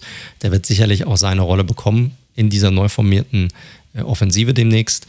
Ähm, aber es war, wie gesagt, es war natürlich ein sehr, sehr, sehr enttäuschendes Jahr aber die Falcons waren in vielen Spielen näher dran an einem Sieg, als, ja, als der Record vielleicht oder als es der Record eigentlich zeigt, um das mal so aufzuzeigen. Trotzdem muss natürlich etwas gemacht werden, ne? komplett neue Offseason. Du brauchst einen neuen Head Coach, du brauchst einen neuen GM und sie sind raus und die haben sie natürlich dann auch geholt. Neuer Head Coach ist äh, Arthur Smith geworden, der ehemalige Offensive Coordinator der Tennessee Titans. Auch sehr interessant dann hier in dem Zusammenhang. Ähm, kommen wir gleich drauf, wie dann die Offense aufsehen könnte und, und die Spieler, die dann auch dazugeholt wurden. Und als neuen GM haben sie von den New Saints Terry Fontenot geholt. Auch, auch sehr interessanter Mann hier. Und sie haben natürlich sehr viel bewegt auch. Ne? Also Julio Jones jetzt weg, wurde getradet zu den Titans. Äh, Todd Gurley, der letztes Jahr, ich sag mal, seine Chance nicht wirklich genutzt hat bei den Falcons, ist auch wieder weg. Äh, Carpenter nicht mehr da, Bailey nicht mehr da. Also schon etwas alteingesessenere Spieler, auch Veteranen, die da waren jetzt nicht mehr dabei. Ähm, Keanu Neal ist auch nicht mehr dabei in der Secondary von den, ist zu den Cowboys, dort möchte er Linebacker spielen. Ähm, und Mac ist zu den 49ers gegangen. Und dann ansonsten ist man hin und hat relativ viele Low-Cost-Signings eigentlich gemacht. Ne? Man hat ähm, Cordero Patterson dazu geholt, man hat Mike Davis dazu geholt, den du vorhin schon genannt hattest von den Panthers. Zwei sehr, auch sehr unterschiedliche Running Backs, Schrägstrich, so ein bisschen Gadget-Spieler, gerade Patterson. Ähm, könnte sehr, sehr spannend werden. Man hat so Gono geholt als Tackle Depth und Davison für die D-Line Rotation. Aber ansonsten ist hier nicht wirklich viel passiert in der Free Agency bei den Falcons. Was natürlich auch an der Cap-Situation lag. Also wir hatten es ja auch schon Korrekt. thematisiert gehabt. Wir, also Saints, Eagles waren so die augenscheinlichen, weil als der Cap dann feststand, waren die irgendwie 100 Millionen fast drüber. Also wirklich absurd. Aber auch die, die Falcons hatten aufgrund dessen, dass sie auch nicht so den Spielraum hatten, was Vertragsverlängerungen und äh, ja, oder Restrukturierungen vor allem anging, hatten die echt richtig, richtig Probleme, weswegen auch dieser Julio-Trade auch wirklich nochmal wichtig war, um sein Gehalt zu sparen, um überhaupt die Draft-Picks, zu denen wir ja gleich noch kommen werden, zu sein. Korrekt. Genau. Also das muss man natürlich, ist natürlich Teil der Geschichte. Das war nicht so, dass die geschlafen haben im März, sondern der Spielraum des neuen äh, GMs von Sonat war einfach sehr eingeschränkt, muss man sagen. Richtig, genau, genau. Aber deshalb ist im Grunde genommen gar nicht so viel passiert. Ne? Vielleicht so ein bisschen auf, auf Arthur Smith zurückzukommen. Die Signings, die sie dann gemacht haben, ja, wir, wir, kennen die Titans Offense. Ja, da wird viel mit Play-Action gespielt, auch viel 12 Personnel, dass sie dort, dort, dort spielen. Alles natürlich auch über den Running Back. Das wird sicherlich auch hier zu finden sein. Und das könnte natürlich auch einer der Gründe sein, warum man dann in den Draft reingegangen ist und dann an vierter Position ja, den vielleicht besten Spieler im diesjährigen Draft gedraftet hat mit Kyle Pitts, den End aus Florida. Äh, auch hier war so ein bisschen im Draft natürlich die Frage, was macht man im Vorfeld? Es gab auch, es wurde natürlich auch viel darüber spekuliert, ja, will man vielleicht einen kompletten Neuanfang, will man mit Ryan vielleicht loswerden und dann diese Platzierung nutzen, einen der jungen Quarterbacks zu draften. Ryans Vertrag hat das allerdings nicht wirklich möglich gemacht. Das wäre enormen Dead Cap gewesen, den sie hier gehabt hätten, ähm, wenn sie ihn irgendwie gecuttet oder getradet hätten. Also so einfach war das nicht. Außerdem, wie schon vorhin angesprochen, er hatte es nicht so, als hätte er jetzt irgendwie krass abgebaut gehabt, um ganz ehrlich zu sein. Und man ist hin und hat jetzt keinen Pitts gedraftet. Ähm, wir hatten es damals in unserer Folge mit ähm, Mark Ross schon gehört. Auch er hielt Pitts für den besten Titan, den er jemals gescoutet hatte. Und äh, ja, Jetzt nur mit dem Julio Jones Trade macht dieser Pick vielleicht sogar noch ein bisschen mehr Sinn, oder wie siehst du das? Ja, hundertprozentig. Also es, es gab ja auch die Diskussionen halt irgendwie, die, ich glaube, die Falcons wären grundsätzlich schon offen gewesen, diesen Pick zu, zu traden. Ähm, ja. Aber die, es war ja so ein bisschen die 49, der 49ers-Deal mit den mit den Eagles hat den Markt versaut, weil die einfach, glaube ich, drei First-Round-Picks hochgegangen sind und die Falcons haben dann einfach kein Angebot bekommen, was dem nahe kam. Äh, Quarterback der Zukunft war auch kein Thema, weil man ist, ihr könnt es drehen und blenden, wie ihr wollt, man ist diese und die kommende Saison einfach locked in, was Matt Ryan angeht. Vertraglich einfach, ist so. Dementsprechend war Quarterback auch kein Thema und dann war ähm, ist Kyle Pitts einfach dieses äh, Unicorn, dieses Einhorn, was man so schön sagt. Ja, ich meine, klar, wir, wir, kommen ja gleich noch zur O-Line. Ein Tackle würde ja auch nicht schaden und über so einen Sewell hätte es wahrscheinlich auch nachdenken können, aber mit der, gerade mit dem Wissen, wer der neue Head Coach ist, und das stand ja logischerweise schon fest, passt Pitts natürlich super rein und wenn man dann noch weiß, oder sie hat wahrscheinlich schon im Gefühl, dass es vielleicht mit Julio nicht weitergeht, umso mehr, ganz klar. Genau. Und generell muss ich sagen, wenn ich mir den Draft angucke, haben die Falcons sowohl Need als auch, ich sag mal, Value gut zusammengebracht in diesem Draft. Insgesamt ein ziemlich guter Draft gewesen. Man hatte äh, in der Secondary, wir haben die Safety-Position schon angesprochen, das war definitiv, die ganze Secondary war ein riesiges Problem, aber mit Keanu Neal hat man sicherlich einen verloren. Ist man in der zweiten Runde hin, hat Richie Grant gedraftet von UCF. Ähm, war jetzt nicht mein Top-Safety auf dem Board, ähm, weil klar besserer Run-Defender als im Coverage, aber trotzdem dieses Need haben sie auf jeden Fall gesehen und haben ihn dazu geholt. Und du hattest Tackle schon angesprochen, da sind sie in der dritten Runde hin, haben Jalen Mayfield von Michigan gedraftet. Auch hier definitives Need. Vielleicht eher ein Guard jetzt auf dem Pro-Level, muss man da mal sehen. Aber passt vom Value her absolut. Ja, also ähm, an der Stelle, ich mochte auch, Richie Grant war für mich tatsächlich Nummer 2 Safety nach Trevon Merrick. Ähm, der ist ist ein bisschen älteres Prospect schon gewesen, aber ähm, kann sehr viel, sehr gut. Ähm, müsste eigentlich von dieser, äh, du hast angesprochen, besser Run-Defender als in Coverage, aber der ist, glaube ich, vor allem auch sehr, sehr flexibel einsetzbar. Also, ne, der kann äh, mal Free Safety spielen, der kann auch Strong Safety spielen. Der kann wahrscheinlich auch ein paar Snaps einfach mal Slot, der kann wahrscheinlich auch ein paar Snaps auf Linebacker irgendwie spielen. Also passt in diese ganzen modernen, hybriden äh, Defenses äh, ganz gut rein der Mayfield-Pick in der dritten Runde, den, den äh, fand ich auch noch gut. Danach wurde es ein bisschen für mich, und da muss man halt vorsichtig sein, ne? so vierte, fünfte Runde, sechste Runde, wurde es ein bisschen beliebig, fand ich persönlich. Ja, aber jetzt nichts dabei, wo ich jetzt sagen würde, oh mein Gott, was haben sie jetzt da für einen Mist gebaut? Ne? Du ganz ehrlich, also, was ein Team in der sechsten Runde macht, ist mir auch Herz, also korrekt, exakt. Sie hatten, abgesehen von einem Long Snapper vielleicht, aber genau. Aber sie, sie, sind wirklich sehr danach gegangen, wo sie auch Needs hatten. In der fünften Runde hatten sie drei Picks, da haben sie nochmal zwei Defensive Linemen gedraftet, einen für die Edge, einen für die Interior und einen Cornerback noch hingegangen, haben gedraftet, haben auch noch in der letzten oder in der sechsten Runde, das war deren letzte Runde, noch einen Wide Receiver dazu genommen. Also sie sind schon na, Cornerback in der vierten Runde. Also sie sind schon sehr danach gegangen, wo sie auch ihren Needs hatten. Ähm, war definitiv für mich jetzt kein, kein schlechter Draft, den die Falcons hier hatten. Nee, war, war kein schlechter Draft. Ähm, ja, also ich, ich sehe halt immer noch trotz äh, Darren Hall in der, in der vierten Runde Cornerback hätten sie für mich vielleicht ein bisschen früher adressieren können. Ähm, als jetzt beispielsweise Safety. Aber da hatten sie natürlich auch ein Loch nach dem Abgang von Keanu Neal. Aber zur Cornerback-Position kommen wir ja wahrscheinlich gleich noch. Korrekt, korrekt. Wir können ja jetzt mal übergehen zum Ausblick. Was bedeutet das denn alles jetzt für die Falcons für das kommende Jahr? Und es sollte ein ziemlich interessantes Jahr werden für die Falcons, weil ja auch letztes Jahr die Offense war ja eigentlich ganz gut. So, an der lag es ja jetzt nicht wirklich, dass jetzt die Spiele großartig verloren wurden, weil man war aufgrund der Offense überhaupt in diesen Spielen mit drin. Und vielleicht mit einem neuen Head Coach, der auch ja, eine andere Offense mit reinbringt, ich hatte es schon angesprochen, geht vielleicht die Richtung auch eher so ein bisschen in den Ball vielleicht noch einen Ticken länger auch zu halten, noch ein bisschen mehr Ground and Pound hinzubekommen. Wir haben die Zugänge Mike Davis und auch Cordell Patterson schon angesprochen. Ähm, bei den Titans haben sie auch sehr viel damit gearbeitet, auch den Ball sehr lange zu halten. Das kann ich mir ja sehr gut vorstellen. Um dadurch auch so ein bisschen diese Defense, die definitiv auch immer noch ihre Schwächen hat, auch so einen Ticken zu entlasten. Also das kann ich mir sehr gut vorstellen. Ich weiß nicht, wie du siehst, aber ich glaube, das könnte einer der Ansätze sein, um diese defensive Schwäche erstmal so ein bisschen im Zaun zu halten. Ja, also klar, das, wir brauchen nicht drum herum reden, dass die, dass die Zukunft äh, künftig mehr Richtung zwei Titans versus äh, drei Wide Receiver, wie es vorher war, gehen wird. Das, das ist ganz klar. Ich glaube, sie müssen aber nicht nur die Defense entlasten, sondern wenn man auch schaut, so ein bisschen die, die O-Line. Also, ähm, dass es da der Ball irgendwie relativ Korrekt. schnell raus ist, dass der Pass Rush selbst wenn er die, den O-Liner schlägt, gar nicht erst zu Matt Ryan kommen kann, weil der, also beweglich ist der gute Mann ja auch nicht mehr. War er auch noch nie so wirklich. Aber ähm, das muss auch ganz klar ein Ziel sein. Also nicht nur, dass die Defense weniger auf dem Feld steht, sondern wirklich, dass diese O-Line nicht so schlecht aussah, wie sie zumindest ähm, auf einigen Positionen letztes Jahr aussah. Die ist relativ dünn besetzt, gerade was die Interior angeht, muss man sagen. Gerade die Guard-Positionen, Center-Positionen, da gab es letzte Saison sicherlich Probleme man hat es probiert, so ein bisschen auch im Draft anzugehen, wenn man, ne? Mayfield eher als Guard, man hat mit äh, Dolman einen Center gedraftet in der vierten Runde.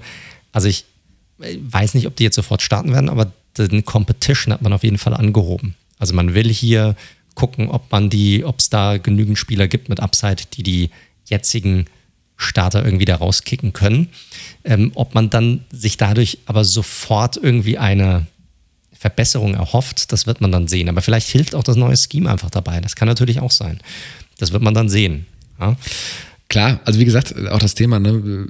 wie schnell kriege ich den Ball raus? Also ein Passrusher kann noch so gut sein, wenn Brian den Ball innerhalb von 2,1 Sekunden los wird, dann kommt er nicht zu ihm. Also korrekt. Und wie, und, und wie, gesagt, wie, wie viel Laufspiel bringe ich wirklich in, in, die kommende Offense mit rein, um das dann zu entlasten, um dann auch mit dem äh, äh mit der Play-Action vielleicht wieder ähm, bessere Situationen einfach zu kreieren. Also das wird sicherlich ein, ein großer Teil dieser Offense definitiv darstellen. Ich finde, ein weiterer wenigstens ordentlicher Receiver würde den Falcons auch noch zu gut zu Gesicht stehen. Ich finde, die sind da generell ordentlich besetzt, was die Skill-Positionen angeht. Sie haben ja letzte Saison auch schon für Sie haben ja Hurst dazu geholt für die Tight-End-Position. Das hat so semi-gut irgendwie funktioniert, aber ich glaube, jetzt in einem Zusammenspiel mit Kyle Pitts, im Field 12 Personnel, ist das dann eine sehr gute zweite Option, meiner Meinung nach. Dann spielt vielleicht dieser dritte Receiver nicht mehr so eine Mega-Rolle. Und ich finde, da sind sie eigentlich ganz, ganz ordentlich besetzt. Ja, definitiv. Vielleicht noch einmal kurz einen Blick noch zurück auf die O-Line, gerade mit dem Run-Game, da wollte ich noch einen Punkt machen. Also gerade weil ja die, die Interior, die äh, O-Liner, die letztes Jahr auch schlecht gespielt haben, eher ihre Stärken auch ähm, im Run-Blocking haben als jetzt Korrekt. im Pass-Blocking. Dementsprechend genau. könnte das äh, auch nochmal Sinn machen an der Stelle. Äh, zu dem anderen Punkt, ja, definitiv, klar. Also ich meine, sie haben natürlich diesen unfassbaren Luxus, diesen, dass sie einen ja, mutmaßlich nahtlos ihren Number One Receiver, der ja auch durchaus in der Diskussion Number One Receiver der ganzen NFL war mit Julio Jones, jetzt mit Kevin Ridley, sage ich mal, nahtlos, mit nahtlosen Übergang ersetzen können. Das ist natürlich eine tolle Situation, die wenige Teams so haben. Du hast ja auch schon angesprochen, Gage letztes Jahr echt eine gute Rolle gespielt. dahinter wird es halt zugegebenermaßen dünn. Da müssen sie, glaube ich, auch nochmal schauen, ähm, ob es da vielleicht auf dem Free Agent Markt noch den einen oder anderen T-Spieler für die Tiefe zumindest gibt. Da ist auf Wide Receiver durchaus noch was vorhanden. Genau, genau. Defensive, wir haben es jetzt schon genug gesagt, dürfte halt allerdings weiter ein großes Problem darstellen für die Falcons. Das sehe ich auch diese, die kommende Saison nicht anders. Es fehlt halt einfach an allen Ecken und Enden. Ne? Also, wer soll den Pass Rush kreieren? Wäre jetzt eine Frage. Ne? Außer Grady Jarrett, wer soll da was machen? Na, Fowler sah, also hat definitiv nicht äh, so gespielt, wie es seinen Vertrag oder die Höhe seines Vertrags andeuten würde. Du, der ist wahrscheinlich immer noch Aaron Donald sehr dankbar und lädt ihn wahrscheinlich mehrmals äh, pro Jahr zum Essen ein, dass er neben ihm so gut ausgesehen hat, um diesen Vertrag zu kriegen. Genau, korrekt. Und dann hast du die Secondary, da ja, besteht aus viel Jugend und Hoffnung sicherlich, aber nicht wirklich nachweislicher Qualität, um ganz ehrlich zu sein. Das dürfte auch nächste Saison ein großes Problem werden. Und deshalb sehe ich hier leider, also gerade was die Defensive angeht, leider wieder schwarz für die, für die Falcons, um ganz ehrlich zu sein. Ja, es ist halt so seit Jahren das gleiche Spiel, ne? Du hast halt äh, Grady Jarrett und du hast noch einen Dion Jones auf Linebacker, den kann man ja auch mal erwähnen. Ähm, da hast du so zwei Licht, also Leuchttürme in dieser Defense und ansonsten ist es halt viel so. Äh. Und das ist halt einfach das Problem. Und also Cornerback, ich gebe ja noch AJ Terrell auf jeden Fall, der ein First-Round-Pick war letztes Jahr. Ich gebe ihm gerne diese zweite Saison, weil in so einer zerpflückten Unit als Rookie siehst du natürlich generell nicht so gut aus. Aber da ist ja, also weder auf Starter ist da irgendwas, wo ich sage, das sieht gut aus, noch, noch in der Rotation auf Cornerback. Safety mit Harmon und Grant, Richie Grant, könnte für mich durchaus funktionieren tatsächlich, weil ich Harmon nicht eigentlich auch einen ganz, ganz soliden Spieler finde. Aber Cornerback, boah, und Pass Rush, äh, ja, kann ich, also es ist keiner vorhanden, abgesehen nee, von da, Jarrett. Da, genau, da, da gibt es nicht. Das kannst, du einfach, das kannst du einfach knicken. Wie gesagt, man dürfte sicherlich Probleme, den Ball lang zu halten, laufen zu lassen, viel Play-Actions, viele Double-Tight-End-Sets etc. Da sollte sie weiter im Spiel halten. Meiner Meinung nach sollte die Defense oder dürfte die Defense allerdings dafür sorgen, dass man viele dieser Spiele leider nicht gewinnen wird, meiner Meinung nach. Und für mich sind die Falcons deshalb auch nächste Saison trotz eines weiterhin guten Matt Ryans immer noch kein Playoff-Team und ich gebe denen auch kommendes Jahr nicht mehr als sechs oder sieben Siege. Na, also 100 Prozent. Ähm, ich sehe da auch in der Defensive weiterhin einfach zu viele Baustellen und es wird auch ein weiteres Stuck in the Middle Jahr für die Falcons. Das muss man einfach so ganz klar sagen. Ähm, das wird jetzt, sie werden nicht im Playoff Race sein. Ich glaube, sie sind noch bisschen positiver mit dieser Offense. Das könnte, glaube ich, mit Arthur Smith, das könnte wirklich sehr gut funktionieren. Spannende Receiving-Optionen. Also, ne, ich leite jetzt so hin, als ob ich jetzt gleich was Richtiges raushau. Ich sehe sie nur Korrekt. ein bisschen besser. Ähm, acht Siege. Also von daher auch wir kommen jetzt gleich zu unserem Abschlussranking, genau. aber ich finde es wirklich brutal nah beieinander nach den Bugs. Genau, was ist denn dein Abschlussranking, wenn wir jetzt schon dabei sind? Also mit dem Falcons sind wir eigentlich durch, aber wo siehst du die Teams? Ich sage am Ende Bucks, Saints, Falcons, Panthers. Ja, ja, ich glaube tatsächlich, dass die Falcons. Ah, ich sag Bucks, Saints, Panthers, Falcons. Nee. okay. Ja. Unglaublich, was ein Take. Nee, Leute, ich glaube, es wird schwierig. Ne? Die Bucks werden ganz klar wegrennen mit dieser Division. Das ist einfach so. Und der Rest wird sich die Klinke in die Hand drücken. Ist so, ist so. Ist tatsächlich, äh, wir hatten ja kurz vorher vor der Aufnahme auch drüber gesprochen, ist für mich, die, was den Sieger der Division angeht, die klarste in der ganzen NFL. Ähm, selbst klarer als jetzt die AFC West mit den Chiefs beispielsweise. Und deswegen Bucks all the way. Und was danach kommt, ist nett.